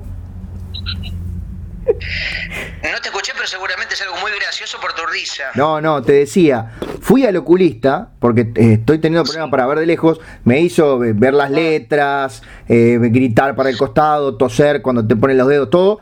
Y, y, cuando me recetó los lentes, le pregunté justamente cuánto salían y me dijo 500 mil pesos uruguayos, que son bastante más que los pesos argentinos. Y me dijo, pero si no, carísimo. claro, tengo una opción más barata. A ver. Y me, me, me vendió unos patines. Ay, ¿cómo es? ¿Cómo, cómo, cómo? No entiendo la relación entre los patines y los anteojos. Claro, yo tengo problemas para ver de lejos, entonces cuando hay algo de lejos que no veo, con los patines voy hasta ahí y lo veo mejor. Ah, es, es una muy buena opción y aparte haces deporte también, o sea, tenés como doble beneficio. Ganás por todos lados. Ven, o sea, a media cuadra viene un ómnibus, no sé cuál es, me pongo los patines rápidamente, hago la media cuadra, me acerco al ómnibus, miro cuánto es, vuelvo, en ese hice musculatura y me tomo el ómnibus. Si era el correcto. Excelente, excelente Nacho, y aparte, aunque quede ciego, vas a desarrollar unas piernas de alta competición completamente musculosas. Olvídate, parezco, ya parezco una, una mujer dibujada por Cramp. Bueno, o podría ser prácticamente el Daredevil uruguayo, ¿no? Ciego, pero superhéroe y musculoso. Sí, menos Dare y muy débil en mi caso. Bueno, pero mira qué, qué interesante noticia. Hablando de ver de lejos, había una novela, un culebrón mítico argentino que se llamaba Rosa de lejos. Si no me equivoco, ahora lo podrás corroborar vos ahí con Google, que era protagonizada por mm, Leonor Benedetto y hablaba justamente de una mujer que veía muy mal de cerca, pero tenía una vista para la, para la lejanía prácticamente atómica. Exacto, Leonor No sé Benedetto. si lo podés. Sí, sí, Leonor Benedetto y después estaba, como en todos los casos, la versión pornográfica. ¿Cómo era? Era Rosa de Lejos, pero con Z, era Rosa de Lejos y era una persona con un miembro gigante que pasaba a 10 metros de tu casa, igual te, te punteaba. Nacho, esperaba otra cosa de vos, tratándose del último programa, digo, despidémonos a lo alto, con un humor más delicado y no, ya viene la brutalidad. Me parece que tenemos que resolver esto, tenemos que tratar de salir de ese, de ese comentario de rozar de lejos eh, para dejar un mejor sabor de boca, ¿no es cierto? Exactamente. En este último programa de sonido Bragueta. Eh, le mandamos, por supuesto, el abrazo. Ya saludamos a Sáenz, ya saludamos a Aldeguer. Y no podemos no saludar en el último programa a Jorge Spinelli, el veterinario. Por supuesto, una presencia permanente, ¿no? Una figura que ha eh, entusiasmado a nuestros oyentes, que ha indignado también por igual. Viste que, viste lo que tienen los malos, los- eh, la atracción por los malos, lo que pasa eh, siempre son más interesantes en el mundo del cómic o de los superhéroes, los archivi, los, villanos que, los- que héroes. Obvio, se estrena la película de Superman, van cuatro personas. Se estrena el Joker y van 100 millones de personas. Lo dice Val Kilmer en su documental Val, que cuando hizo de Batman, contratado por Joel Schumacher, dice, la verdad que yo soy un actor completamente dúctil y con un montón de posibilidades y como Batman no podía hacer nada, era, estaba en ese traje de mierda. No se podía ni mover. Y lo que pasó en ese momento, bueno, si vieron el documental ya saben de lo que estamos hablando, un gran documental, un documental porque es justamente la historia de Val Kilmer contada por Val Kilmer, lo cual hace que el que salga mejor parado todo eso es precisamente Val Kilmer y no los directores que siempre dijeron que Val Kilmer era un loquito, que Val Kilmer era esto, que Val Kilmer era el otro. Eh, no te, obviamente no te quiero dejar sin hablar, Gustavo. Ya te voy a dejar hablar, pero antes te estaba contando acerca del documental de Val Kilmer y cómo no habla de los vicios que tiene Val Kilmer, porque tenía muchos vicios. Era un tipo que era difícil de este, dirigir en la mesa de dirección de filmación. Pero, este, sí, yo, yo, ya, sé que me está diciendo tú, tú, sigue tú, sigue tú. Estoy hablando de, Val Kilmer. Que este, y bueno, un documental interesante, él tiene unos problemas de comunicación, entonces su hijo el que lee el guion. Eh, y muchísimas cosas más. Es un documental que dura más o menos 17 horas 45, que está disponible en Prime Video y que, eh, bueno, todos ustedes quienes quieran este, ver este documental, eh, ya, no sé cómo estirar esto, así que vamos a una pequeña pausa y seguimos con más Disney Channel. recuperando la comunicación. En el momento que te decía, mi querido Nacho, que el propio Val el propio Val Kilmer en su documental Val, se quejaba de que cuando hizo de Batman en la película de Joel Schumacher, en las dos películas, o por lo menos en la primera dirigida por Joel Schumacher, creo que Batman y Robin, Batman se quejaba de que Batman Forever, bueno, se quejaba de las acotadas posibilidades que tenía como actor, donde él prácticamente era un muñeco de torta donde no podía lucir y se para nada, y en cambio Jim Carrey y hasta Schwarzenegger eran bueno, son dos eh, figuras con un alto nivel de histrionismo y se podían lucir muchísimo. Bueno, ¿no? Y justamente el, magnetismo del malo. Sí, lo que estábamos hablando brevemente con la audiencia en intimidad es que, que Val Kilmer nunca queda mal parado en ese documental llamado Val Kilmer, dirigido por Val Kilmer y narrado por Val Kilmer. No, se llama Val, no se llama Val Kilmer, Nacho. Digamos las cosas como son. Bueno, pero viste que al final hay como una especie de reflexión de si soy un artista me tenés que bancar aunque sea un pelotudo, pero no hay, no hay mucha autocrítica. A mí me gustó, me gustó el personaje y me pareció simpático cómo se expone con toda su problemática del cáncer de garganta, ¿no?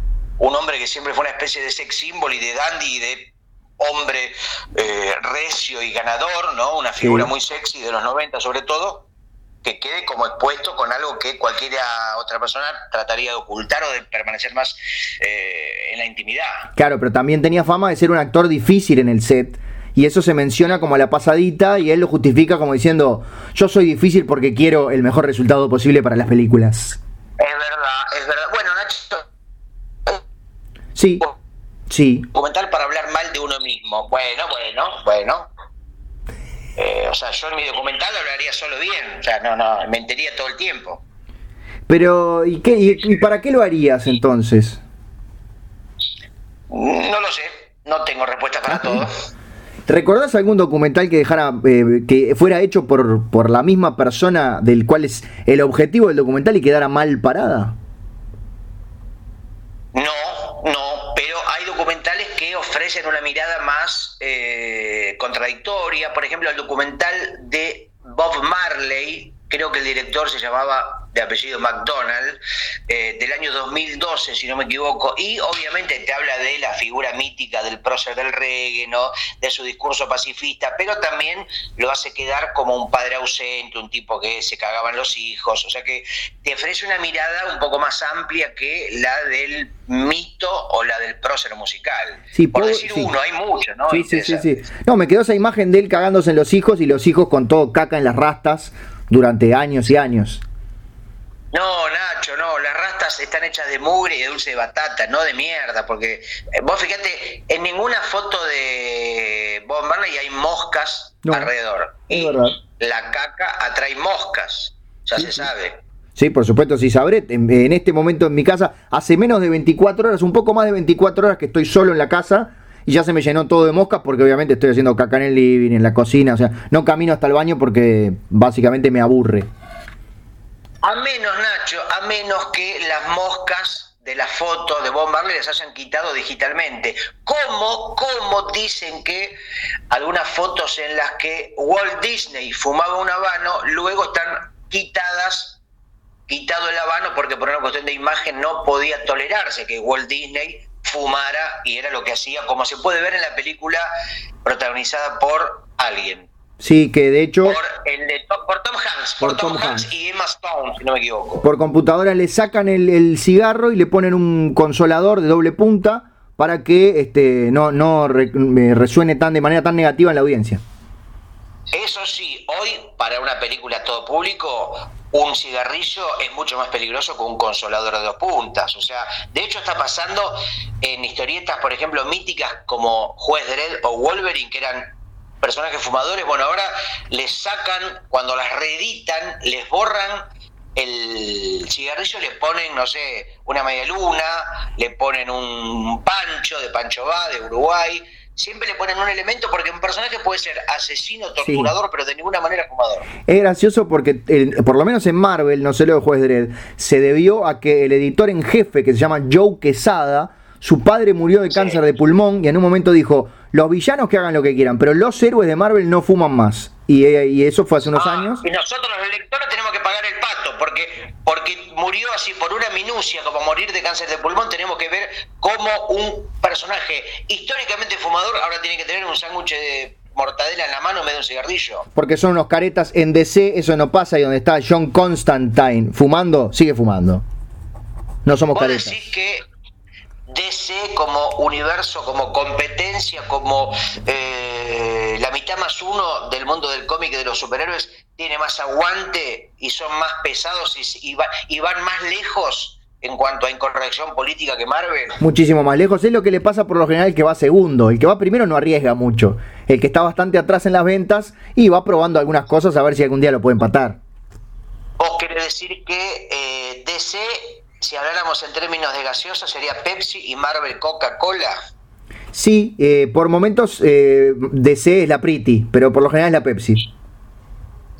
Igual hubo, imagino que también con Marvel y DC, algunas, me acuerdo, publicidades donde estaban coproducidas y estaban como, eh, habían, hecho como pactos no momentáneos, treguas, donde en una publicidad aparecían las dos marcas entrelazadas. Y me imagino que con DC y Marvel también habrá cómics, ¿no? O proyectos donde aparezcan las dos compañías protagonizando un evento. Sí, eh, hace muchos años que no hay, y de hecho, este, es, gracioso, no, gracioso para mí porque me gusta hablar brevemente de estas cosas, no quiero aburrir a nadie. El mismísimo Joe Quesada, cuando, cuando asume como editor en jefe, con otro que, con otro de estos loquitos, creo que era Bill Yemas, eh, se dedicaban en las entrevistas a darle palitos a DC, de hecho le decían en lugar de DC Comics, América Online Comics, porque era la empresa que la había comprado, y en ese momento los de DC dijeron, nunca, AOL, nunca más hacemos eh, cómic con ustedes, y desde entonces no hay más crossovers entre personajes de Marvel y personajes de DC. Hasta aquí el momento enciclopédico.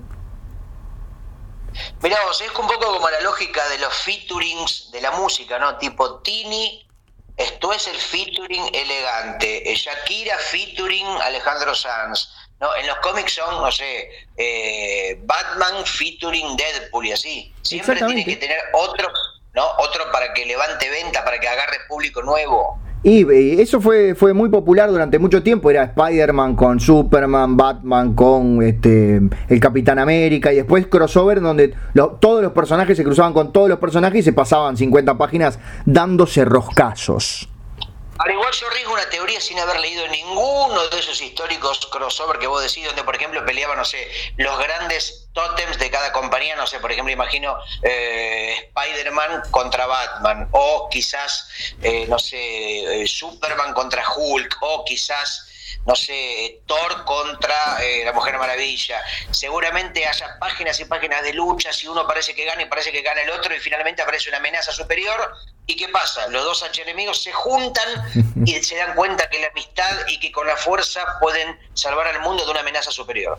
Sos muy bueno, Gustavo, porque es exactamente lo que pasa siempre. ¿Por qué tiene que ser todo tan predecible, Nacho? Yo te lo dije sin haber leído nada de todo eso. No, y hay otro tema también, que por ejemplo, yo qué sé, si Batman eh, no sé, va a tener un nuevo Robin, o si Batman se va a morir Alfred, o si Superman, Luisa Lane va a quedar embarazada. Nunca va a ser en un cómic con Wolverine, va a ser en un cómic de DC exclusivamente. Entonces en esos cómics por lo general no pasa nada que cambie eh, la continuidad de los personajes cada uno por separado. Claro, ¿cómo me hace pensar? Eh? ¿Cómo me hace pensar? Ahora, probablemente si, bueno, igual digo, en el mundo de la historieta, cada tanto, en este estado de cosas de, en este, como me gusta decirle a mis alumnos, status quo, donde uno un poco vive de lo predecible, aparecen autores que rompen, ¿no? Como en su momento fue Grant Morrison, Alan Moore, que un poco corren el estado de cosas y lo llevan a lugares inesperados que para muchos son sorpresivos éxitos cuando se esperaba algo de culto y minoritario, ¿no es cierto, Nacho? Sí, y es un, por lo general es un ciclo que se da con los, con los guionistas y con los dibujantes también, con los creadores. No voy a dejar afuera a los dibujantes porque sé que vos sos dibujante y bastantes problemas tenés con eso. ¿Qué pasa? DC o Marvel, cualquiera de las dos, empieza a contratar guionistas nuevos, dibujantes nuevos que eh, traen, una, traen voces frescas, traen trazos frescos, les empieza a ir bien, los ponen en la serie más grande y después eso qué hacen? Se van a hacer su propia serie en una editorial independiente para hacer más plata y entonces como quedan las series vacías traen gente nueva y así se va dando un ciclo de renovación de voces en el cómic estadounidense mainstream. Bueno, Nacho, hablando de historietas y de dibujantes, una de las razones por las que hicimos Sonido Baragueta fue justamente como servicio de compañía para básicamente dibujantes que mientras hacen sus historietas cuando tienen que dibujar y no pensar guiones, cuando el trabajo es más automático, pueden escuchar gente hablando, que no los confunde, sino que los acompaña. Así que me parece que el mundo de los dibujantes es una referencia permanente y espero que estos capítulos hayan sido escuchados y hayan sido servicio de compañía, como era pensado desde sus comienzos para un montón de autores y autoras que quizás hayamos podido acompañar mientras dibujan o hayan dibujado sus páginas. Bueno, la, la nueva etapa de Asterix, por ejemplo, con Jean-Luc y Didier, eh, fue dibujada casi exclusivamente escuchando nuestro, nuestro podcast. Y otra recomendación que te hago, Nacho, es un podcast que seguramente vos obviamente no vas a escuchar porque no escuchás ningún podcast que te recomiende, sobre todo yo, pero le recomiendo a la audiencia el podcast del amigo español Borja Crespo, que entrevista a autores de cómic, de cine, de video, etcétera, músicos, entrevista a Santiago Segura, ¿no? autor de Torrente, etcétera, muy vinculado a la historieta, porque entre otras cosas protagonizó la figura del gran Vázquez, ¿no? de Manolo Vázquez, el ícono de historieta humorística y juvenil en España, pero bueno, yo no sabía que él tiene, Santiago Segura, una de las colecciones de originales de historietas más grandes de España, un tipo que gasta su fortuna, según el propio Segura decía, en comprar originales y está permanentemente viendo en eBay y no sé qué plataformas comprando originales de Manara, de Uderzo, de eh, superhéroes, de no sé, de un montón de autos Corben. De hecho decían que hace eh, unos años se hizo una muestra o un gran premio en el Festival Francés de Angoulême a Richard Corben y un montón de los originales de la muestra eran cedidos, fueron cedidos por eh, los que pertenecían a Santiago Seguro una recomendación para la gente que le interesan estos temas. Claro, pero está bien, pero ¿cuál sería la recomendación? ¿Que entren a la casa de Santiago Segura?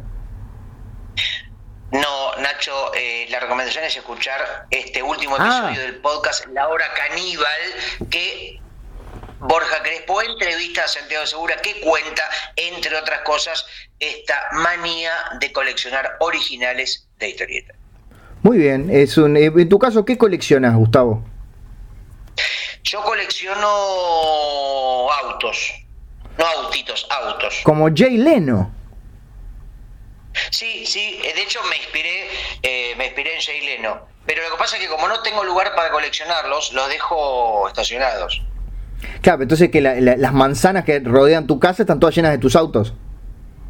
No, no, no, yo voy caminando. Sí. Mira, es así, hice una cosa que yo, porque aparte es gratis, yo recomiendo, siempre le digo a mis alumnos, ustedes tienen que recomendar cosas o tienen que coleccionar cosas grandes, ¿no?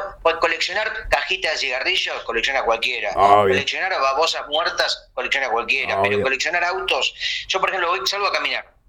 Sí. Veo un auto que me gusta. Sí. Lo miro. Primero, no, me conecto, lo toco un poquito, lo rozo. Y le pego un papelito en un lugar que no se vea, que dice propiedad de Gustavo Sala, DNI, ¿no? los datos personales pero en un lugar que quede medio que yo abajo del caño de escape, en un lugar medio secreto. Sí. Y automáticamente eh, yo considero que es mío ese auto. Este, vos sabés que sin quererlo acabas de definir a los NFTs, al criptoarte, a toda esta moda de los archivos digitales que se venden en, en 15 segundos. entonces yo en este momento tengo 50 autos en diferentes barrios de Buenos Aires, en Barracas, en Caballito, en San Telmo, donde a veces salgo, salgo a ver cómo están, cómo están mis autos, que los manejan otras personas, yo lo entiendo, pero los autos son míos. Perfecto, me encanta. A todos los que, los que apuestan a las criptomonedas y a los NFTs, sepan que Gustavo es un precursor. Pasa por al lado de los autos, les pone un papelito que dicen que es de él y sigue caminando. Es exactamente lo mismo. Y a veces colecciona personas también. Ah, eso contame porque ya es más es complejo. Y salgo a caminar y veo una persona que me gusta, digo, la miro, cómo está vestida, la estatura, la contextura, la fisonomía, digo, esta me gusta, agarro un papelito, le pongo mi nombre, propiedad de los datos, le digo, ¿cómo anda, señora? Y le hago como que le, le pego así como cariñosamente la espalda, le dejo pegada la etiqueta y esa persona es mía. Como aquellas etiquetas que decían pegame, que te ponían en el liceo. Exactamente, lavame sucio, pégame que no duermo, eh, cortame el pelo que mm, soy tuerto, etcétera. ¿Y sabes si, si tu colección de personas es, de las más importantes de la Argentina o recién estás empezando? No, tengo 70 ya. Es bastante. La, la, primera colección de personas la tenía Hugo Fatoruso. Ah, mira. Qué loco. En Argentina. Porque él venía y salía a buscar personas y les ponía el calquito. Claro. Este, y bueno, viste que viste lo que pasó, ¿no? Con él. Me enteré que hubo unos testimonios un poco desafortunados. Te digo la verdad, el amigo Tito Lagos, amigo en común, maestro de la música y de la historieta uruguaya, me mandó un titular de la diaria, una noticia, pero por no quería que se me parta el corazón y no la leí, Nacho, te soy sincero la que decía, eh, avísenle por favor a Jaime que estoy vacunado y quiero tocar con él. Uy, eso decía, porque parece que hubo una especie de disputa donde eh, el querido, el genio total Fatoruso salió a decir que las vacunas no servían o algo así, Nacho, ¿esto pasó? Eh, supuestamente lo que, lo que se armó cuando estaban empezando los ensayos, más o menos hace 15 años, cuando surge el, el coronavirus, Jaime dijo, para ensayar nos vacunamos todos. Y este, y este señor en su momento parece tuvo una postura contraria y Jaime dijo, ah, sí, bueno, anda a tocar con Airbag y, se quedó fuera del... Sí. Con razón el otro día fui a ver a Airbag y estaba Fatoruso tocando en una par con ellos. Estaba Fatoruso. Bueno, eh, quiero traerte no una buena noticia porque no te lo puedo asegurar, pero todo indica que después de que de esta presentación Jaime va a querer seguir haciéndola en muchos otros lugares y ojalá que lo pueda hacer en Buenos Aires. Yo creo que en el año 2022, que falta muy poco para que comience, tiene que tocar Jaime en una serie de shows en Buenos Aires y en toda la Argentina, Nacho, porque también seamos un poco, no seamos ombliguistas, no nos miremos el ombligo, nos podemos mirar los pies, las rodillas también, otra parte del cuerpo. Tengo hipo porque me agarró hipo con la yerba. Está bien, y por el queso rallado, García. Bueno, queso rallado. No, no, el tema del, de la yerba con queso rallado es que te sangra mucho la nariz. Ah, es como, como cuando vas a la altura. Es básicamente lo mismo. Yo cuando estuve en Perú en el año 2011, invitado por el Chiqui Vilca a Lima Comics, subimos una expedición a no sé qué monte y me empezaba, o sea, yo te digo, estaba perfectamente de los pulmones increíble pero la chorros de sangre era un escándalo. Tres remeras tuve que tirar. Claro, a mí me pasó en La Paz, no me acuerdo si fue 2019, que caminando por las calles de La Paz, a, muchísima altura, había una baldosa floja, no la vi, me tropecé, caigo de cara contra el piso, me reviento la nariz y estuve un par de horas con la nariz que me sangraba muchísimo también. Es muy complicado. La altura, a la altura hay que tener respeto. Miau, ah, ya va, miau, ya va, miau, bancátela, estoy trabajando. Igual, vos que, preferís, viste esa pregunta, Nacho, que te dice, ¿qué preferís? ¿Morir incendiado o cagado al tiro? ¿Qué preferís? ¿Estar en una pileta de vómito o en una pileta de ácido sulfúrico? Yo prefiero de vómito. Sí, yo también, por supuesto. Ya he estado. Pero viste que, digamos, yo prefiero en todo caso morir ahogado que no en el aire. ¿Qué sería morir en el aire? ¿Que, que te falle el paracaídas? No, que se caiga el avión. Ah, no, yo lo peor es morir ahogado, así que elijo cualquier otra. Mm. Le tengo terror al agua. Por eso. ¿Eh? Le tengo terror al agua, ¿qué crees que hay? Ya lo sabés, además. Por eso nunca te acompañé a la playa. Es verdad. Es verdad, Nacho, sí, sí. Igual el otro día tuve una especie de epifanía eh, de Edith Piaf manía en la arena, Sí. eh, ahí en la playa, estuve conectado con el agua, me quedé mirando una playa prácticamente vacía porque había un día grisáceo, un clima hostil, y empecé a mirar el mar, ¿viste? Empecé a mirar el mar, las olas, me habré quedado, no te exagero, un minuto y medio, Ah. o sea, un montón de tiempo mirando el mar, y agarré un, un lápiz, yo tenía una cartuchera en la mochila con un lápiz, Sí. y dije, voy a hacer como hacen los niños de 17 años. Empecé a hacer figuras, dibujos en la arena, Nacho. Qué lindo. Sí, me conecté con, ah, viste, porque uno siempre dibuja en papel, dibuja en cartulina, dibuja en cartoné, pero dibujar en la arena, un poco difícil después publicar los dibujos o llevártelos, por supuesto que quedan ahí Sí. como parte de la playa, pero fue una sensación, yo siempre le recomiendo a la gente, vaya a Mar del Plata y dibuje en la arena. Y por ejemplo, si van ahora, ¿se van a encontrar con tus dibujos? No porque habrán pasado eh, vientos, huracanes del Océano Pacífico, que es muy poco pacífico, y el agua que avanza y se lleva todo.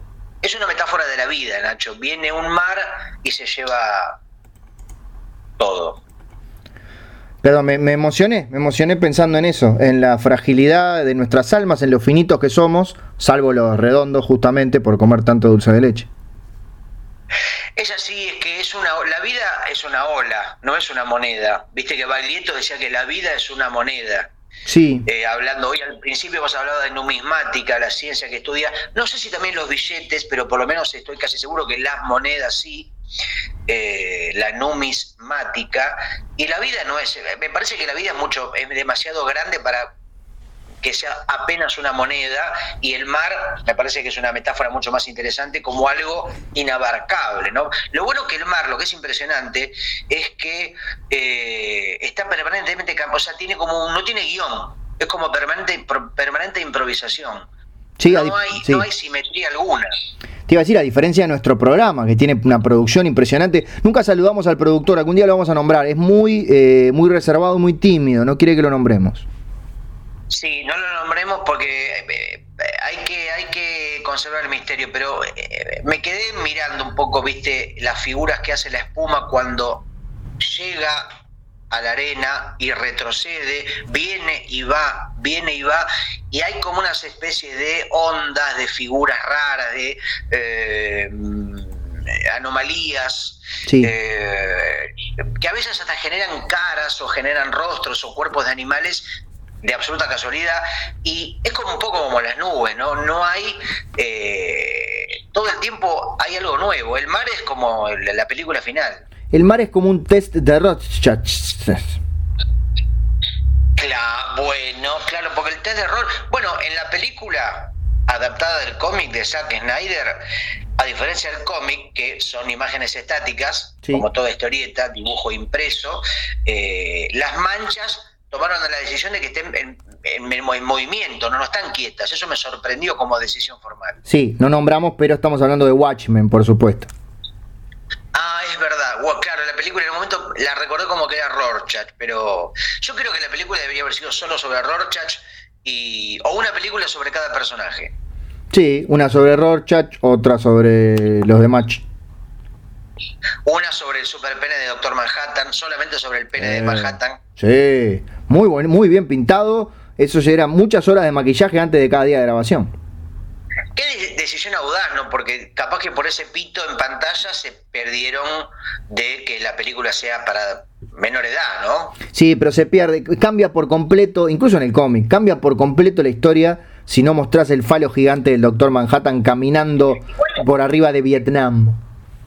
¿Aparece efectivamente el pito en pantalla o es mi memoria que trata de forzar la verdad? Aparece, ¿no? Cuando él está con ese cuerpo.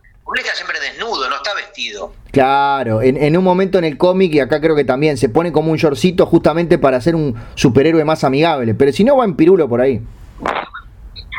O sea que, mira, mira la teoría que te tiro, ¿eh?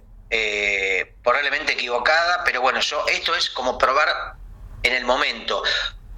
¿cómo haces para que cualquier historieta de corte juvenil o infantil, ponele Mortadelo y Filemón, ponele Los Pitufos, Garfield, eh, Mafalda, hace la misma historieta, pero los personajes sin ropa? Automáticamente la convertís en una historieta adulta. Claro, el mismo guion, los mismos gags, lo mismo todo. Claro, o hacer una historia del cómic de Crazy Cat, eh, Little Nemo, Tintín, eh, Bastro Boy, todos los, iconos de la historieta mundial de todos los tiempos, pero no existe la ropa. todos están desnudos. Claro, nudista, el cómic nudista. Bueno, sería eh, si es una sociedad progresista, lo aceptaría como parte del cuerpo de lo, de lo natural. Y en una sociedad más puritana, le tendría que poner alguna en la tapa. Ojo que no tiene ropa los personajes. Advertencia, niños, por favor, no vean esto. Bueno, es una de las cosas que está sucediendo con muchas reediciones de material de los ochentas, por ejemplo, de la historieta mítica de Nazario Anarcoma, que era una historieta escandalosa por lo sexual, por lo eh, extremo en cuanto a, sí, básicamente sexo, eh, ¿no? el gran Nazario que salía una de las historietas centrales de la revista El Víbora. Y parece que en la reedición, en el integral, esos libros, esos tochos, como dicen en España, que sacó editorial La Cúpula, eh, deja todo el material como fue editado, menos una escena que creo que, si no me equivoco, tenía un desnudo o una situación sexual de una menor, y parece que eso podría generar unas complicaciones legales, y bueno, cambiaron ese detalle, lo que generó una especie de micropolémica, si estaba bien, si estaba mal, qué pasa con las reediciones de otra época. Claro, y seguramente la, la página original en internet circuló más que todo lo que vendió el cómic en papel. La verdad que no lo vi, pero escuché el comentario esta cuestión en el cómic, mejor dicho, en el podcast Pictopía, un podcast español también eh, especializado en historieta, que hablaba justamente en uno de sus últimos capítulos sobre la cultura de la reedición y no cómo se banca hoy con los ojos de la sociedad actual obras de hace 80 años, de hace 50, de hace 40, ¿no? Quiero, no, quiero aclarar nada más que tus recomendaciones de podcast no es por, ni porque las hagas vos, es porque no escucho podcast. No, por supuesto, el único que recomienda podcast soy yo. Vos recomendás otro tipo de productos, otro tipo de contenidos. No sé qué, pero. Eh, series, por lo general. Es verdad, es verdad. Yo estoy en un momento, Nacho, que estoy hace como dos meses eh, completamente falto de, ¿cómo decirlo?, eh, mm, atención o de curiosidad o de inquietud para ver series o para no, no estoy viendo nada. Hace, estoy más leyendo libros o releyendo cosas que mm, frente a una pantalla. Está bien, este, yo me, estoy tratando de volver un poco a las series también porque es parte de, mi, de mis empleos. Entonces estoy viendo la tercera temporada de Succession.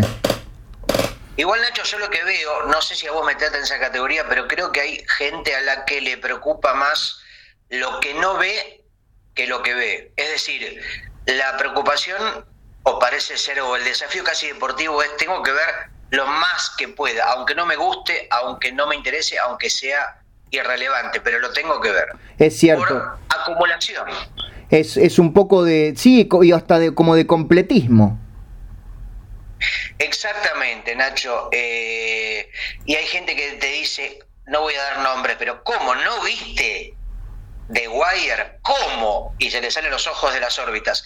¿No viste Succession, pero ¿cómo? ¿No viste el padrino? ¿Pero cómo? No, siempre empieza con pero ¿cómo? Y bueno, uno no tiene por qué ver nada. Uno podría vivir en la vida sin haber visto ni, ni una película, Nacho, ni una serie sin haber visto nada.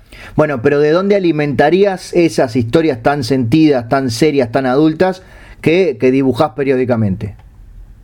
No, no hablo de mí, a mí me gusta, ah. estoy hablando de un momento particular donde tengo una atención quizá dedicada a otro tipo de contenido, de lectura, pero hay gente que eh, probablemente no haya visto ninguna película en su vida y vive ahí, respira, sueña, duerme, hace caca y tiene todos los órganos en su lugar. Probablemente hay gente que nos está escuchando que nunca escuchó un podcast en toda su vida.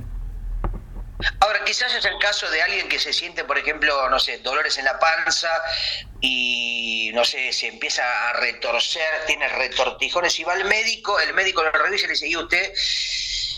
Lo que pasa es que nunca vio el padrino. Y tiene que ver el padrino urgente, ¿no? Y tiene dolencias, ¿no? Quizás eso tiene que ver, o podría haber sido generado por una especie de inoculación de la, no sé, Warner Pictures, ponele, que te inocula una enfermedad cuya única salvación es ver determinada película. Qué fácil sería. Sería para Marvel o para Disney. Sí, sí, sí, sí, sí, sí, perdón. Te decía, ¿no? Digo, qué fácil sería una, un COVID que se curara mirando el Chapulín Colorado.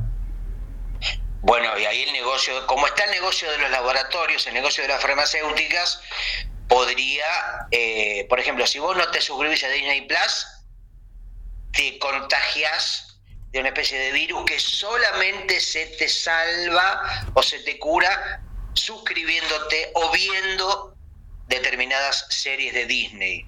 Disney como casi laboratorio de contenido, de el nuevo Mesías, el nuevo Jesucristo. Claro, ya pero aparte con una especie de amenaza. Por supuesto, vos querés estar vivo y suscribite a Disney, si no, sabés lo que te puede pasar. Eh, debemos estar bastante cerca de eso, ¿no? Yo creo que eh, con ejemplos como lo de Trump, Bolsonaro, otros ascensos a la política mundial, mm, a partir de, digamos, fueron chistes que llegaron demasiado lejos. O sea que hoy ya el humor y la realidad están cada vez prácticamente en una competencia desleal y ya no se sabe uno hasta dónde se puede extender. Me pasa a mí, Nacho, haciendo humor hace 45 años, que hago un chiste y digo, no, pero esto es completamente probable y lo tiro al cesto, a la papelera del reciclaje. Podemos decir, básicamente, para resumirlo en una frase, el siglo XXI era joda y quedó. Hoy se me completa, estoy suscribo, le pongo la firma. Hoy, por ejemplo, se me ocurrió una idea, me levanté excitado, ¿no? Sí, con una erección matutina. no, Nacho, con una erección mental, ah. una excitación intelectual, Nacho. Eh, dije, pará, pará, pará. Porque el otro día fui a comprar huevos y cuando rompo un huevo, adentro venía una especie de, de, de, de de nácar, de, de, de, cosas plastificadas de nácar, con un mosquito adentro. Un mosquito adentro. No. Yo tengo un tío que es bio, biólogo y digo, tío, Enriqueto, ¿me analizás esto? Entonces me tío Enriqueto que tiene un super estudio con la alta complejidad de los laboratorios más extremos, me dice, esto es un mosquito que picó a un dinosaurio. Hay ADN de dinosaurio. Entonces, ¿qué pienso yo? Uh, con esto puedo hacer un parque temático de dinosaurios gigantes y me lleno de plata y hago una revolución industrial. Por supuesto. Se lo cuento, se lo cuento a, mi tío, me dice, no, boludo, ¿no viste Jurassic Park? ¿De qué me estás hablando? La película de Spielberg, Jurassic Park, es exactamente lo que vos me estás contando. Digo, me estás jodiendo. No, no, no, mirá. Puso un DVD de L. Catel, vimos la película y, boludo, era exactamente así. Eh, pues vos no lo habías visto entonces. No, no sabía ni que existía. Ah, no, yo te iba a decir que me hacía acordar mucho, pero, pero bueno, pensé que tenía tu, era como más original lo que estabas pensando. Perdón. El otro día voy a voy a la casa de mi tía Jacinta. Sí. Y y, mm, y como él tiene, me dice, me vas me vas a la al placar de mi pieza sí. a buscar a buscar los remedios para la para la asfixia, se empieza a asfixiar, ¿no? Se empieza a asfixiar. Ah, pasa mucho. Y ella no sé por qué guarda, guarda los remedios para la asfixia en el, en el placar. Sí, si lo tuviera más cerca sería más práctico, pero bueno. Me, me dice, metele porque no, no cuento el cuento, me dice. Justo estaba leyendo la caperucita roja. Me dice, anda al placar, abro y entre los muñecos, hay mi tía fanática de coleccionar muñecos, están las pastillas para la asfixia. Las vas a ver porque, porque brillan en la oscuridad. Abro el placar. Sí. Entre muchos muñecos de Peppa Pig, de Winnie Pooh, de Garfield, peluches, veo uno un tanto raro, con cara de extraterrestre, sí. con un dedo, con un dedo en cuya punta tenía una linterna, y me hace y me dice, E.T. casa go home. Y me señala, acá está el coso para la tía. Entonces le digo, tía, ¿vos tenés un extraterrestre entre los muñecos del placar? Sí, me dice. Y entonces le digo, pará, pará, le digo. ¿Por qué no hacemos una película de un extraterrestre que viene a la Tierra y un niño para que no se escandalice la sociedad y los padres, sobre todo, lo guardan de los muñecos? Me dice, boludo, eso es ET. ¿De qué? ET, la película de Spielberg que dirigió Jurassic Park. Y me mostró la película y era exactamente así. ¿Podemos decir entonces que tu vida es un, un crossover de películas de Steven Spielberg? El otro día en Mar del ¿viste que tuve Mar del Plata? Sí. Bueno, de pronto estoy en el agua, estaba dibujando, ¿viste? Estaba dibujando.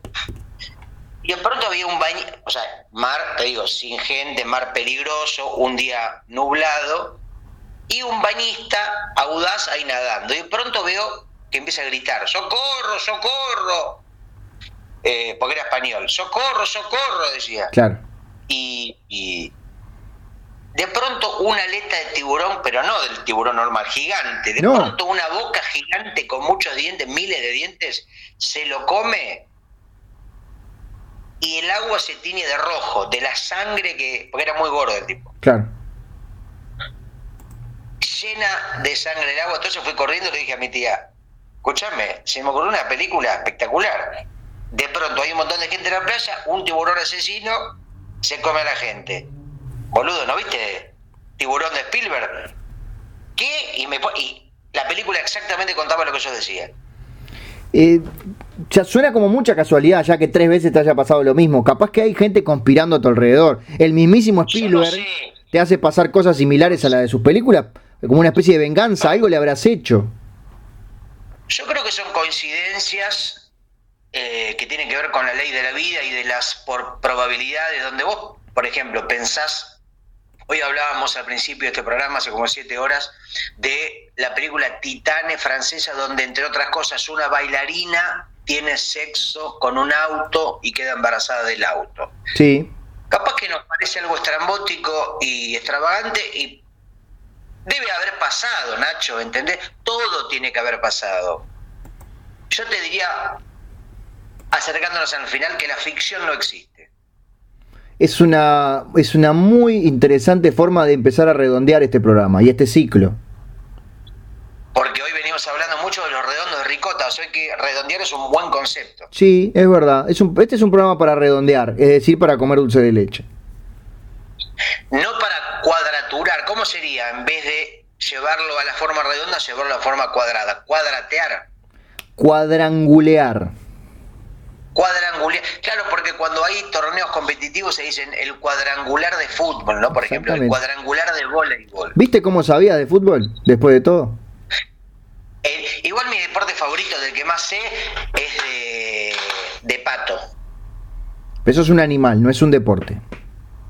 Es un deporte, es el deporte nacional argentino. El deporte típico, lo que pasa es que no tiene mucha fama es un deporte, pero vos te fijas en internet, deporte nacional sí, de es el pato. ¿no? el, fútbol es el deporte nacional de Inglaterra, pero el argentino es el pato. Deporte, ¿es en serio? ¿Viste? Yo no es así. Yo pensé que me estaba jodiendo. Desde 1953 es el deporte nacional de la Argentina. Es, es exactamente así, Nacho. El pato, con ese nombre tan poco épico, es el deporte que en algún momento fue un deporte consumido por las masas, por millones de personas, y hoy pertenece a una costumbre colonial, antigua. A ver, deporte nacional de Uruguay.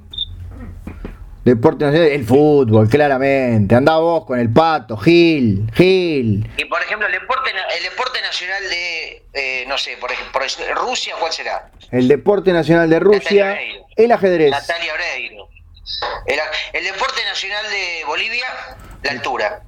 De Bolivia. Ay, ay, pará. Dale, responde, computadora, necesitamos saber esto. Ay, no, para que el Chrome no responda. Y debe, puede ser la altura, puede ser el, el collismo. Esto con HAL 9000 no pasaba, ¿no? HAL 9000, la computadora de la película famosa. ¿Qué sabes por qué era HAL? ¿Por qué? Cada una de las tres letras de su nombre, nombrame la siguiente del diccionario. No entiendo, Nacho, qué querés decir. ¿Vos decís como Midachi? No. Miguel Dido Chi. eh, Son, son tres letras, Hal, ¿no? Sí, sí. ¿Cuáles son? La A, la H y la L. No, no en ese orden. Primero la H. ¿Cómo que no en ese orden? ¿Cómo que no en ese No, orden? es H-A-L, no A-H-L. No es Al. H, A, A, Hal, claro, Sí. Hal, sí. Bien. Y, y- pero no son, no son consecutivos. No. ¿Cuál es la letra que viene después de la H? Eh, G, La puta No madre. La después. eh, A, B, C, H, J. No. Gustavo, por favor. Es muy difícil la pregunta, no me acuerdo. Acá, acá frente a las cámaras, no me acuerdo, poner nervioso. A, B, C, D, E, F, G, H, I. I, sí. ¿Cuál es la letra que viene después de la A? B, ¿Cuál es la letra que viene después de la L? A, B, C, D, E, L, G. M, Gustavo, por favor. M, M. Sí. Es que el abecedario occidental es muy difícil. ¿Qué se forma? No sé, Nacho, no entiendo nada. Me estás haciendo pisar el palito de nuevo. No, después de la H viene la I. De- para que sepas por qué le pusieron HAL. Después de la H viene la I. I. Después de la A viene la B. B. Después de la L viene la M. M. I. B. M. IBM, ah, IBM, la computadora es IBM. Claro. Le hicieron una letra para atrás y le pusieron HAL. Ah, mirá lo que me vengo a enterar, como una especie de cita. IBM era la empresa número uno de computadoras del mundo en esa época. Y sí, y todavía lo sigue siendo. Que debe querer decir, ¿no? Eh, industrias o in- intelligence, eh, biomechanic, mm, algo, ¿no? La M de, no sé, Minnesota. International. Business Machines. Mirá, parece un tema de Kraftwerk, ¿no? Sí. Cantado por unos robots humanoides. International Business Machine. Pepu, pepu, pepu. Hace mucho que no veo esa película, Nacho. La debo haber visto cuando era un. cuando estaba en cuatro patas. Sí, es un embole igual.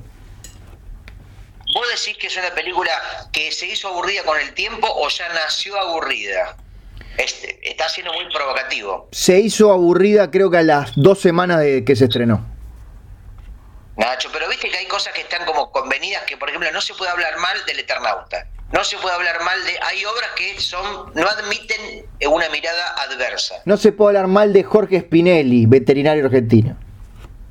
No se puede hablar más. O sea, vamos a hacer, para ir cerrando al final, ahora sí, acercándonos a un Sí. final. Y lo que pasa es que como es el último programa, me da un poco, me, viste, me cuesta soltarlo. Sí, sí, sí. Pero por ejemplo, de, estoy dando cuenta. de, de Mafalda no se puede hablar mal. No, De Snoopy no se puede hablar mal. no. De, eh, no sé, los militares no se puede hablar mal. No. Todo hay que hablar bien. ¿Sí? Acá en Uruguay, por ejemplo, de Jaime Ross no puedes hablar mal. De eh, Laura Bueno, Canoura no puedes hablar mal. Y de mí tampoco porque te cago a trompadas. En Jaime Ross, digo, en, en Uruguay hablas mal del carnaval y se te, te tiran piedrazos en la cabeza, te. Olvidate. Te tiran con un chico, un repique y el otro. Ah, de paso, hablando del carnaval, eh, uno de los pocos hombres que escuché con la audacia y la interesa de hablar quizás muy mal de la figura del carnaval eh, es a nuestro amigo que hace el podcast, el mejor actor de Uruguay, que hace el podcast Horror y Pizza, que podés Sí. escuchar en Evox. Por supuesto. Alex, no, Alexis. Alan. ¿Cómo se llama? Me olvidé el nombre. ¿Eh? Alan. Alan, Alan, Alan, perdón Alan si estás escuchando, probablemente no, pero tiene un podcast que ignoro si lo sigue haciendo porque en un momento lo había escuchado mucho, después lo corté y ahora voy a volver a ver si está disponible, pero Horror y Pizza es así es como se llama, está en Evox y en otras plataformas. Recomendamos Sí. un hombre enojado con la cultura del Uruguay y sus más emblemáticas costumbres. Acá estoy viendo el último episodio, para porque me pone unos carteles. No me pongas carteles, la puta madre. Para un poco. Para un poco. A ver. Eh... Sí, Vox Uruguay, haz lo que quiera, pero mostrame el. ¡Oh! No quiero descargar la app, carajo. no descargue nada, no descargue que es peor. Eh, a ver, este último episodio S01E9.5 está completamente loco, pero por eso lo queremos. 10 de noviembre de 2021. Ah, bastante reciente, o sea que tengo varios por escuchar, porque a mí me pasa eso, Nacho, por ahí me, me atraganto con un podcast eh, y después lo dejo y no le doy más bola durante un año por ahí. Y después vuelvo, porque viste, son es como con la comida, por ahí como, no sé, ahora estoy comiendo todos los días eh, zarzaparrilla y en un punto después ya no la quiero ver más por un año. Para porque acabo de encontrar algo en iVox que se llama Lee el episodio. Este contenido se genera a partir del audio. Hola, hola, hola, ¿cómo están tanto tiempo o no tanto o no tan tanto tiempo? Perdón. Para, vos decís que Sonido Bragueta en iVox tiene una versión que la computadora transcribe lo que dijimos? Para un segundo. No sabía que existía esa función, pero si existe debe ser para cualquier podcast, ¿no? Por eso, no, capaz que... Simplemente lo que uno dice, como las notas que son desgrabadas, una cosa que vos haces a menudo, ¿no? Desgrabar ah, entrevistas. Es un embole. Para, voy a entrar al último episodio, a ver si tiene esta opción. Episodio 81. No entro al 82 porque todavía no lo subimos porque todavía no terminó. Mirá. El 82 está, no tiene, ni nombre tiene. No te no puedo... ni una... Ni la, imagen de... ¿Qué? ¿Qué pasa? Deben ser los primeros minutos nada más, pero está, está. Podemos sacar un libro con los comienzos de todos los episodios. ¿Vos decís que está como la versión escrita del podcast para leer? Solamente de los, deben ser de los primeros 2-3 minutos, porque si no sería un archivo de texto más largo que, que la constitución. Pero sí. O sea, es exactamente, exactamente al revés que el audiolibro. Totalmente. Qué curioso, qué raro. Hermoso descubrimiento. ¿Y cómo arranca, por ejemplo? Léeme la primera partecita del sonido Bragueta 81, a ver Dice, cómo se siente siendo leído.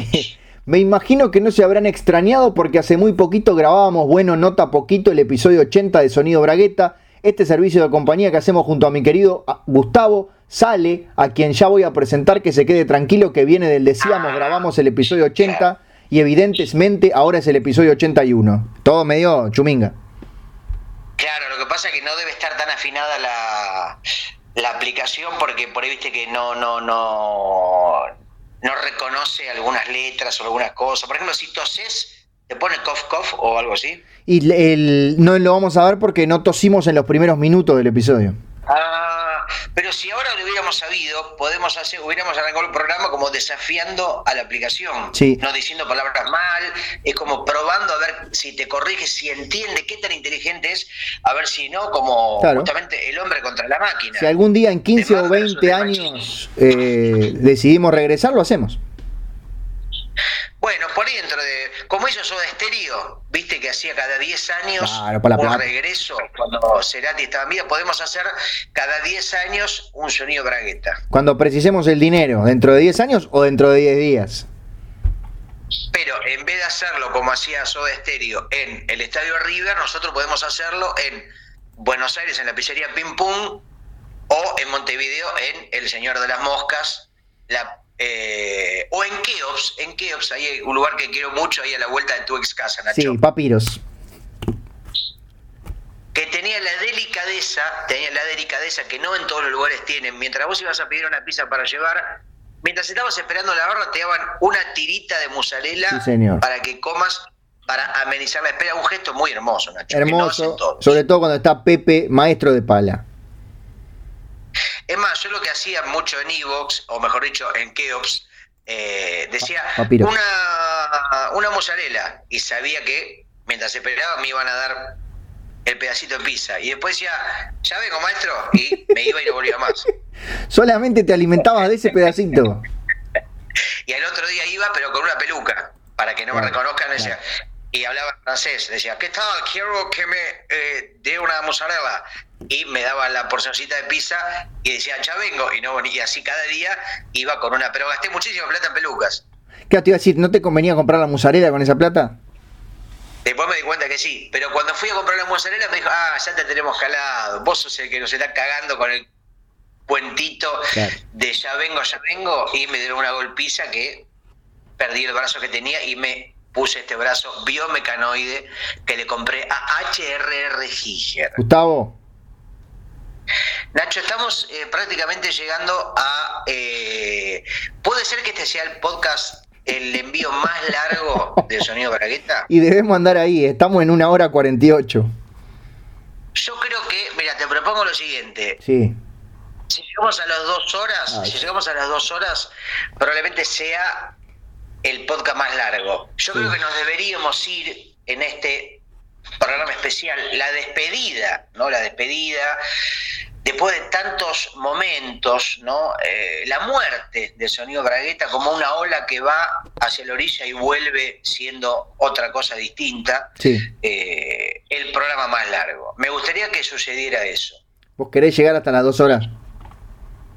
Yo creo que falta, ya llegamos hasta acá, Nacho. ¿Qué tan importante tenés que hacer o qué cosa tenés que hacer que no puedas estar 10 minutos más hablando con tu amigo argentino? No, pero sos malo, porque por el lado de, la, de lo sentimental me jugás. Y por supuesto, ¿por qué otro lado? Si vos te haces el creativo, te haces el guionista, pero sos puro sentimiento. Es verdad, de hecho soy un pésimo guionista, pero soy un gran sentimental. Te haces el fumador, te haces el iconoclasta, pero sos pura ternura. Puro corazón.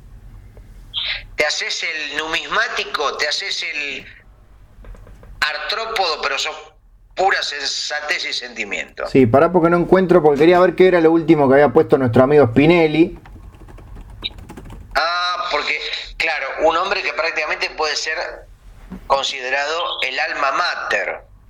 Sí, sonido básicamente nuestro primer público, nuestro primer autor citado, eh, claro, A ver, esto es un cuento sobre el oficial Beltrán.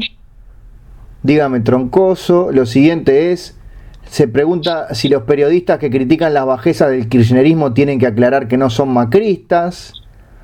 Eh, claro, porque era un hombre muy reaccionario, era un veterinario medio mm, escritor de cuentos, ¿no? Eh, ¿Le contamos a la gente? Sí, o sea, tenía anécdotas que siempre incluían este, meter dedos en los ojetes de distintos animales. Y después tenía eh, el, el, animal preferido de este veterinario, claramente es el gorila. Bueno, está bien, está bien. Esperaba más de vos, pero eh, sí. Y podemos decir, la banda favorita también gorilas, así, ¿no? bueno, sí, perdón. La fruta preferida era la banana. Sí. Eh, bueno. Y la persona preferida, Patricia favorita de Woody Allen Bananas. Bananas, No hay mucha novedad. ¿eh? Este hombre, padre de siete hijos, además. Más, casi más que vos. Ah, mirá vos, sí, yo tengo seis chicas. E igual ahora están de vacaciones. ¿A dónde se fueron? Se fueron a mm, Mar de las Pampas. ¿Por dónde queda eso? La verdad no tengo la menor idea. Le dije averigüen. Pero las mandaste así nomás, algunas de ellas son, son más bien pequeñas. No, no, no, no, eh, tienen siete años todas, porque son gemelas, pero eh, una es la madre de las otras. O sea, tiene, le puse un papelito en la espalda que dice, ah. soy la mamá.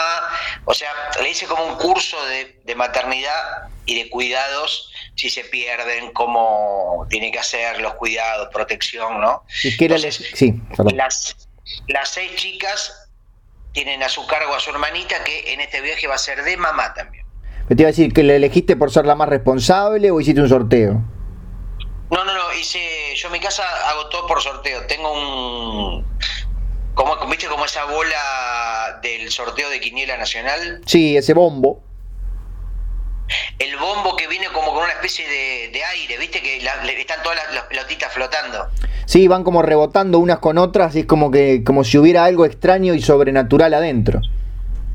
Bueno, una chica se me, se me murió por, porque la hacía soplar y se sopló tanto que quedó ahí frita. ¿Una de tus hijas, decís? Sí, sí, sí. No era, no era mía, era una de las que... Era un holograma en realidad. Ah, bien, bien, bien, bien. Me quedo más tranquilo porque era un poco fuerte. Digo, queremos terminar este programa como un poco para arriba, un poco contentos y con una noticia de esta característica. Pero bueno, las mandé, yo tengo en mi casa también al lado de la bola esa de sorteos un, un mapa, uno como es un, mapa del, de todo el planeta impreso, una lámina, y le dije a la chica, bueno, las voy a mandar de vacaciones al lugar que el dardo quiera. Sí. Entonces lo, llamé al tío Dardo, que es ciego. Ay. Y le dije al tío Dardo, le puse, le, le, le, metí un dedo en un tarro de pintura. Sí, ay. Ay. Le fíjate, doble ciego, porque el tipo que sea ciego, aún así, para que sea bien transparente, le tapé los ojos con un pañolensi. Sí. Qué viejo que sos para decir pañolensi, ¿eh? Se te cayó la cédula. No sé ni lo que es, pero no sé, me, me, me, vino la palabra a la mente. Sí. Le, le, metí el dedo índice en un tacho de pintura y le dije, toca, le digo, Lardo, toca alguna parte de esta lámina. Y el tío fue, apoyó el dedo y tocó Mar de las Pampas. O sea, estaba muy detallado ese mapa mundi. Podría haber tocado Ámsterdam, menos mal porque si me tocaba, no sé, Francia, me salía un fangote. Ibas a estar pagando por el resto de tu vida. En realidad yo lo que hice, le dije, esto chicas es lo que a suerte y verdad, pero yo agarré las manos, se la redireccioné a Mar de las Pampas. Y vos decís, pero estás en contacto con ella, no sé, te mandan mail, te mandan eh, telegrama, ¿cómo sabes si ellas están bien? No, yo le di un celular, pero pero pero con un dije, chicas, cualquier cosa me mandan un WhatsApp, ¿eh? Y ya está. Pero un celular sin cargador, o sea que seguramente me están escribiendo, pero viste que sacan a mano. Mira, no hay que sobreproteger a los hijos. Está, pero tienen siete años, Gustavo. Escúchame, si tuvieran uno, sería mucho peor. Si tuvieran dos, si tuvieran tres, pero tienen siete. No, está bien. Aparte le di 500 pesos. Escuchá, para, para, para. Le di 500 pesos a cada una. 500 pesos. ¿Un dólar a cada una le diste? Multiplicar 500 por 7 son como 5 mil pesos. Bueno, más o menos. O sea, no es joda. Estoy hablando de una suma que no es joda. Entonces, la fui a acompañar hasta la terminal de ómnibus. La subí arriba del, del micro. Le dije, chao chicas, nos vemos en febrero. ¿Cómo en febrero? Y sí, así un poco de paz acá tranquilo en casa.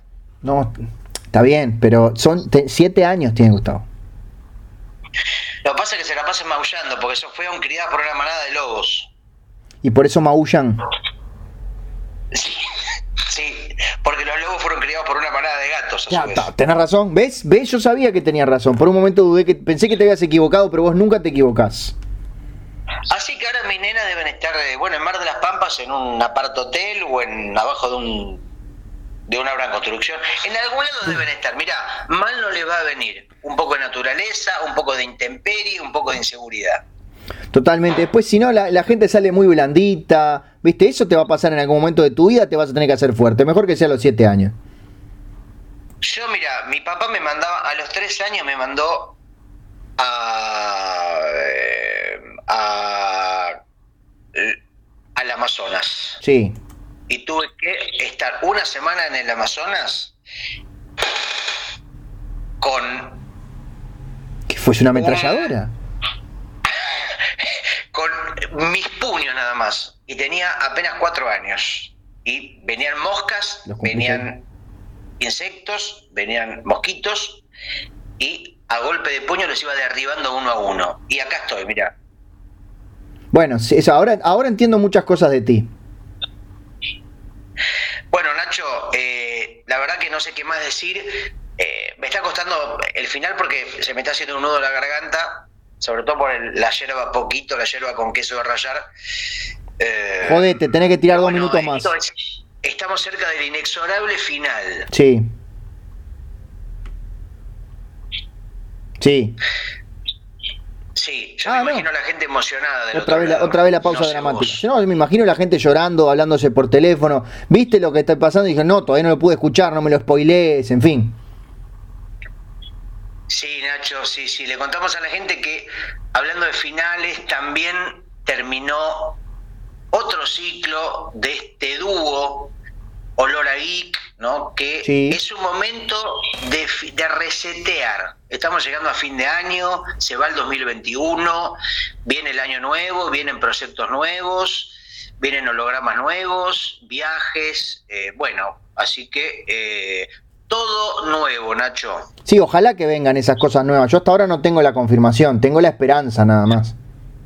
No, estoy hablando de deseos. Bien, tengo el deseo. Eh, en la vida seguro no hay nada. ¿Entendés? A seguro ya sabes ¿A dónde se lo llevaron? Sí, em, está internado, pobre. Tenía una neumonía. Está internado por COVID. Sí, pero bueno, le mandamos un beso también a él, a Spinelli, a Sáenz, a Aldeguer, a Borja, este, Borgia. Crespo, Crespo, Crespo, a toda la gente del mundo de la historieta, colegas, amigos, amigas, que nos han, mira, me voy a olvidar de nombres, pero Jesús Vázquez, Paco Sordo, eh, se me, se no, no, te emociones, eh, Gustavo. Por favor. Bueno, hemos nombrado ya a Juan Sáenz Valiente, tantos artistas a los que hemos acompañado, amigos, público en general, que no conocemos, Nacho, y que nos han, como dicen los chicos ahora, hecho el aguante. Sí, para todos ellos, la promesa que hacen algunos carnavaleros, viste que siempre dicen volveremos el próximo carnaval, pero nunca es verdad. Nosotros podemos hacer las mismas promesas vacías que los demás. Exactamente, Nacho. Así que me parece que ya habiendo llegado a las dos horas de programa de este último sonido Bragueta, que todavía no tiene título, no sé si ponerle un título medio así como mortuorio, tipo la muerte de sonido Bragueta, alguna cosa media típica de, de, Marvel, ¿cómo podría ser en la línea del cómic de superhéroes un, así como una especie de evento que se termina? Eh, fa. Claro, la muerte de Superman se llamaba la muerte de Superman nada más. Ya lo tengo. Claro, claro. Ya lo tengo. A ver cómo. Sonido Bragueta Endgame. Eh, me parece poco, no, no, me, no, me, no me duele. Yo me, quería algo que me conmoviera un poco más. Lo que pasa es que no habla de muerte Endgame, habla de final de juego sería, ¿no? Bueno, sí, pero, claro, pero es el cierre justamente. Ah, pues yo como no vi la película, no tengo... La ah. película se trata de un podcast que se termina también. Sí, y hay una batalla final y se termina el podcast. Ah, bueno, puede ser, pero igual mm, es una primera opción, te la tomo, pero mm, no sé, vamos a ver si después, en, todo caso, en la charla previa, que no se haría al aire, eh, o mejor dicho, posterior. Sí. Eh, Estamos un poco tarde para la charla previa, Gustavo. Bueno, que a veces me confundo los conceptos, frío, caliente, arriba, abajo, muerte, vida, es muy complicado. Es verdad, lo sé. Bueno, Nacho, voy a decir mis últimas palabras. Eh, este, ha sido un gusto tantos años, porque han sido años de haber compartido estos momentos. Hemos estado en vivo, hemos estado con público, hemos estado la mayoría de las veces a través de celulares que unen dos países, dos vidas, dos amigos. Gustavo y Nacho, Nacho y Gustavo, WhatsApp en vivo, bragueta, sonido, se va, se termina. Por mi parte, abrazarte, Nacho, a vos y a vos que estás del otro lado. Me voy y las palabras van a quedar para vos. El cierre va a quedar para vos, Nacho, que fuiste el cabriste este último episodio. Así que te digo chau y eh, hasta luego. Buenas tardes, buenas noches, nos vemos. Ese fue Gustavo Sala, co-conductor de Sonido Bragueta. Y ¿Qué decir? Mi nombre es Ignacio Alcuri. ¿Qué decirle? Bueno, le puedo decir.